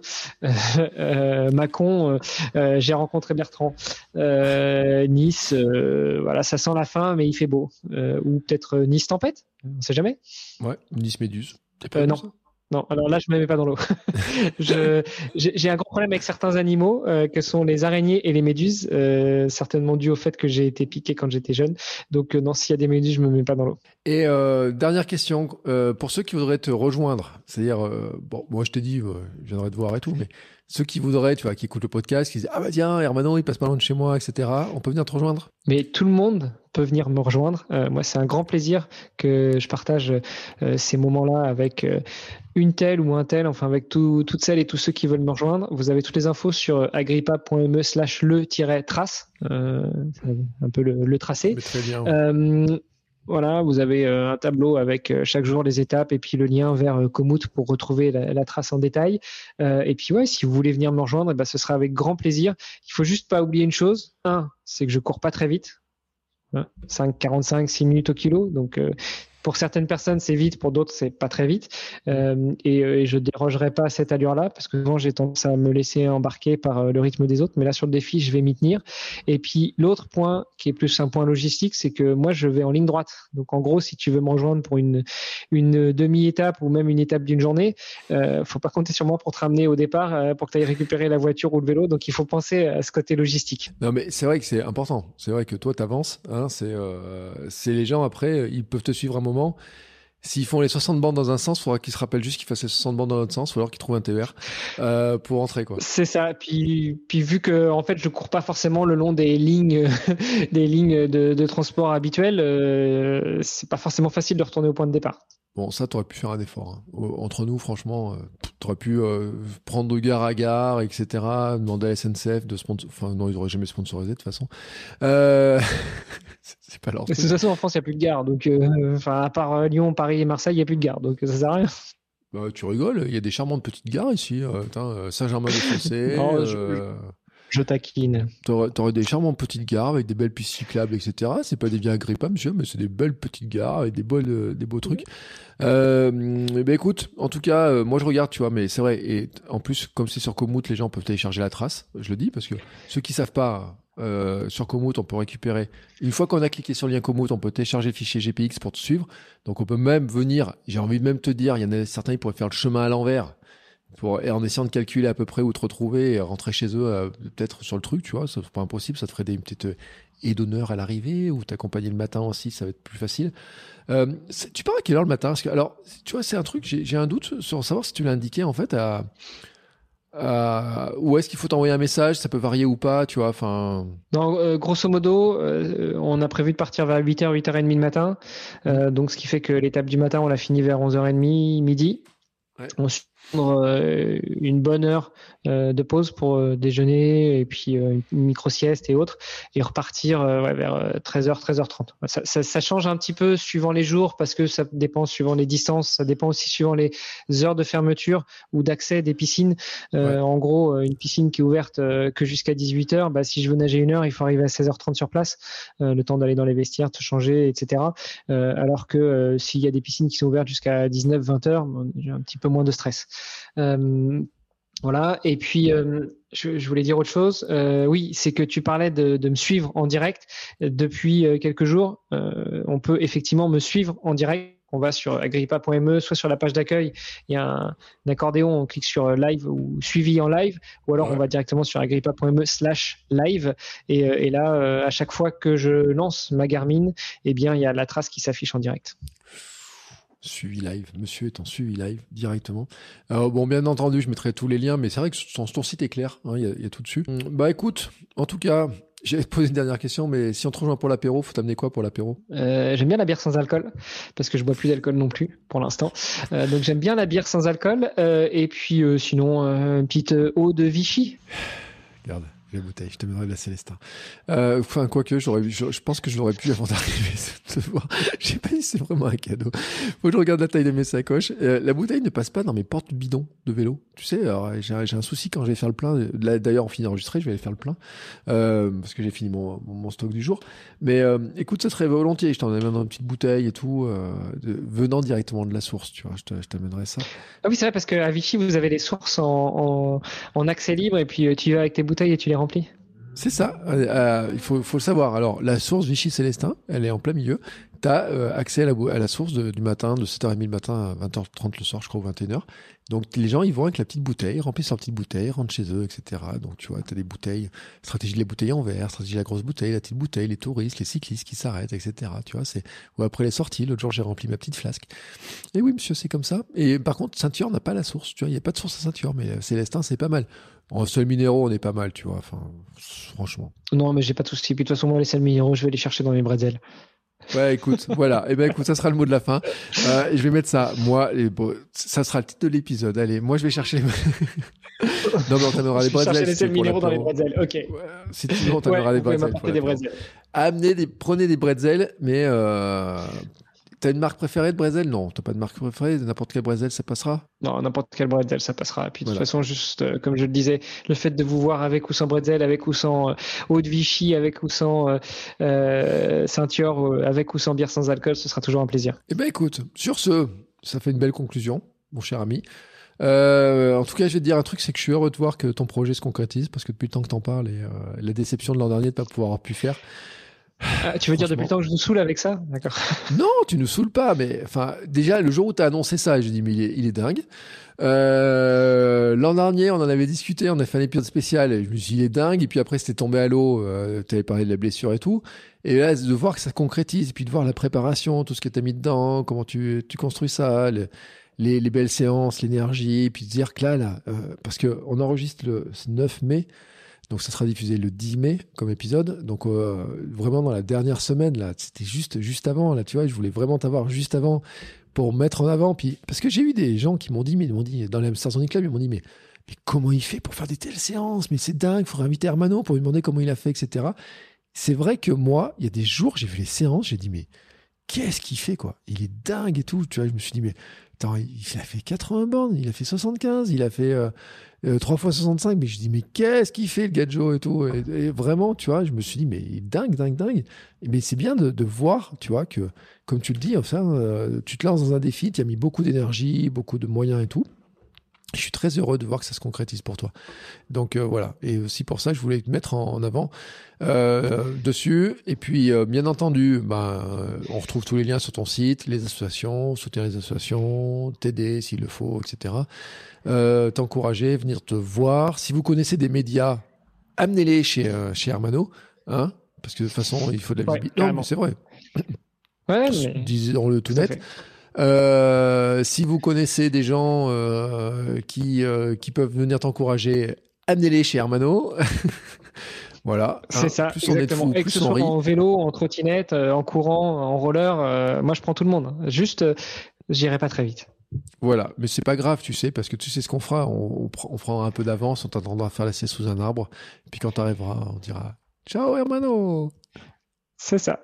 Mais par rapport euh, à me suivre en vélo, vous pouvez demander à mon entraîneur. Il a fait euh, 9 heures sur une selle à 10 km heure. Euh, ses fesses s'en souviennent encore. Donc, je ne vous infligerai pas ça. Ça, ça doit être sacrément pénible comme histoire. C'est pour ça que je t'ai dit, moi, je prendrai un peu d'avance. Je ferai une petite sieste, je t'attendrai, puis je me réveillerai, je ferai une petite photo, je dirai, ah, Hermano est passé. Je vais le retrouver dans 10 bornes. Mais écoute, ça peut être le, le schéma en tout cas. Euh, mais bon, écoute, tu sais quoi, je te souhaite en tout cas un beau défi, que t'en profites bien. Hein, parce que tu as mis euh, beaucoup, beaucoup, beaucoup d'énergie dedans et tout. Et ça fait plaisir de voir que ça se concrétise. Euh, on va suivre ça en live. hein, on va suivre ça un petit peu, euh, réseaux sociaux et tout. Tous les liens, je le dis, sont sur le site. Moi, je mettrai aussi tous les liens, je les, je les remettrai. Je mettrai aussi les liens vers les anciens épisodes pour te retrouver sur les anciens épisodes, voir un petit peu l'évolution, etc. Euh, D'ailleurs, euh, je pense que les gens vont être étonnés, ceux qui ont écouté le premier épisode de l'an dernier et cet épisode-là, vont constater que t'es vraiment pas le même. hein. Enfin, sur la, je trouve sur la préparation, sur le, sur, sur beaucoup de choses. Hein, c'est vrai- c'est vraiment notre manière d'avoir préparé et tout, et ça, ça se voit aussi, je pense, sur le, les, les, euh, le résultat. Alors pas le résultat de, du Mhm. défi, mais le résultat de d'arriver au départ de ton défi. Euh, donc bravo, champion, hein, déjà. Merci. Et puis moi j'ai hâte de te retrouver sur le sur, sur le parcours. Euh, et puis bien entendu, je mettrai tous les liens. Vous retrouvez aussi les liens pour les partenariats, les associations, les réseaux, le live, etc., etc., etc., etc.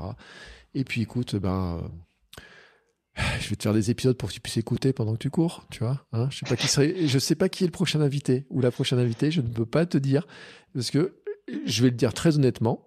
Et très honnêtement, au jour là, aujourd'hui, on parle, on est le 9 mai, je n'ai pas d'invité pour la semaine prochaine.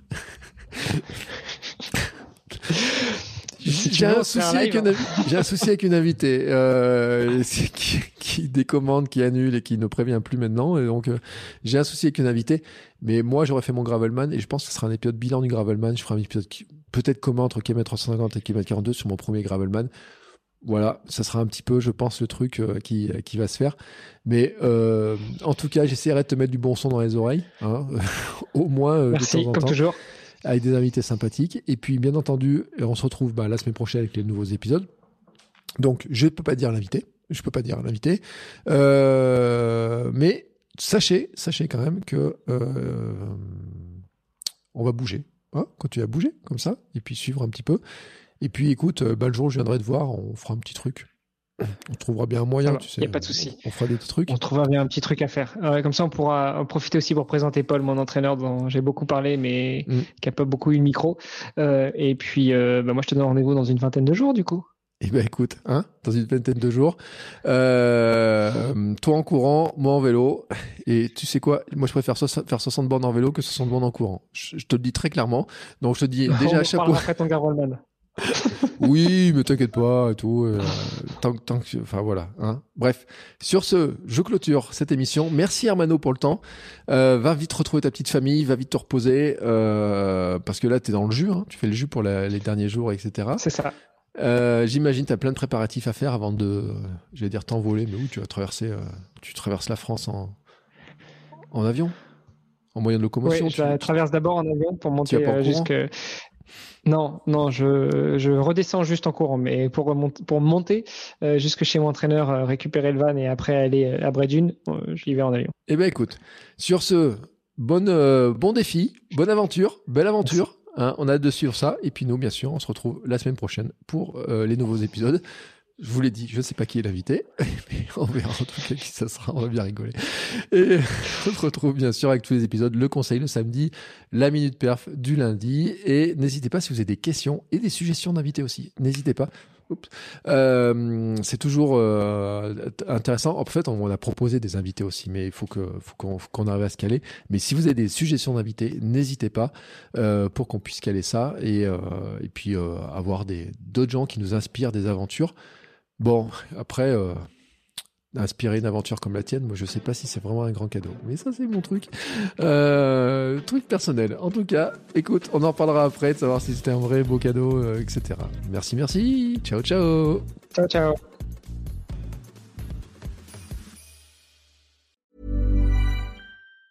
Planning for your next trip? Elevate your travel style with Quince. Quince has all the jet setting essentials you'll want for your next getaway, like European linen, premium luggage options, buttery soft Italian leather bags, and so much more. And is all priced at 50 to 80% less than similar brands. Plus, Quince only works with factories that use safe and ethical manufacturing practices. Pack your bags with high-quality essentials you'll be wearing for vacations to come with Quince. Go to quince.com slash pack for free shipping and 365-day returns.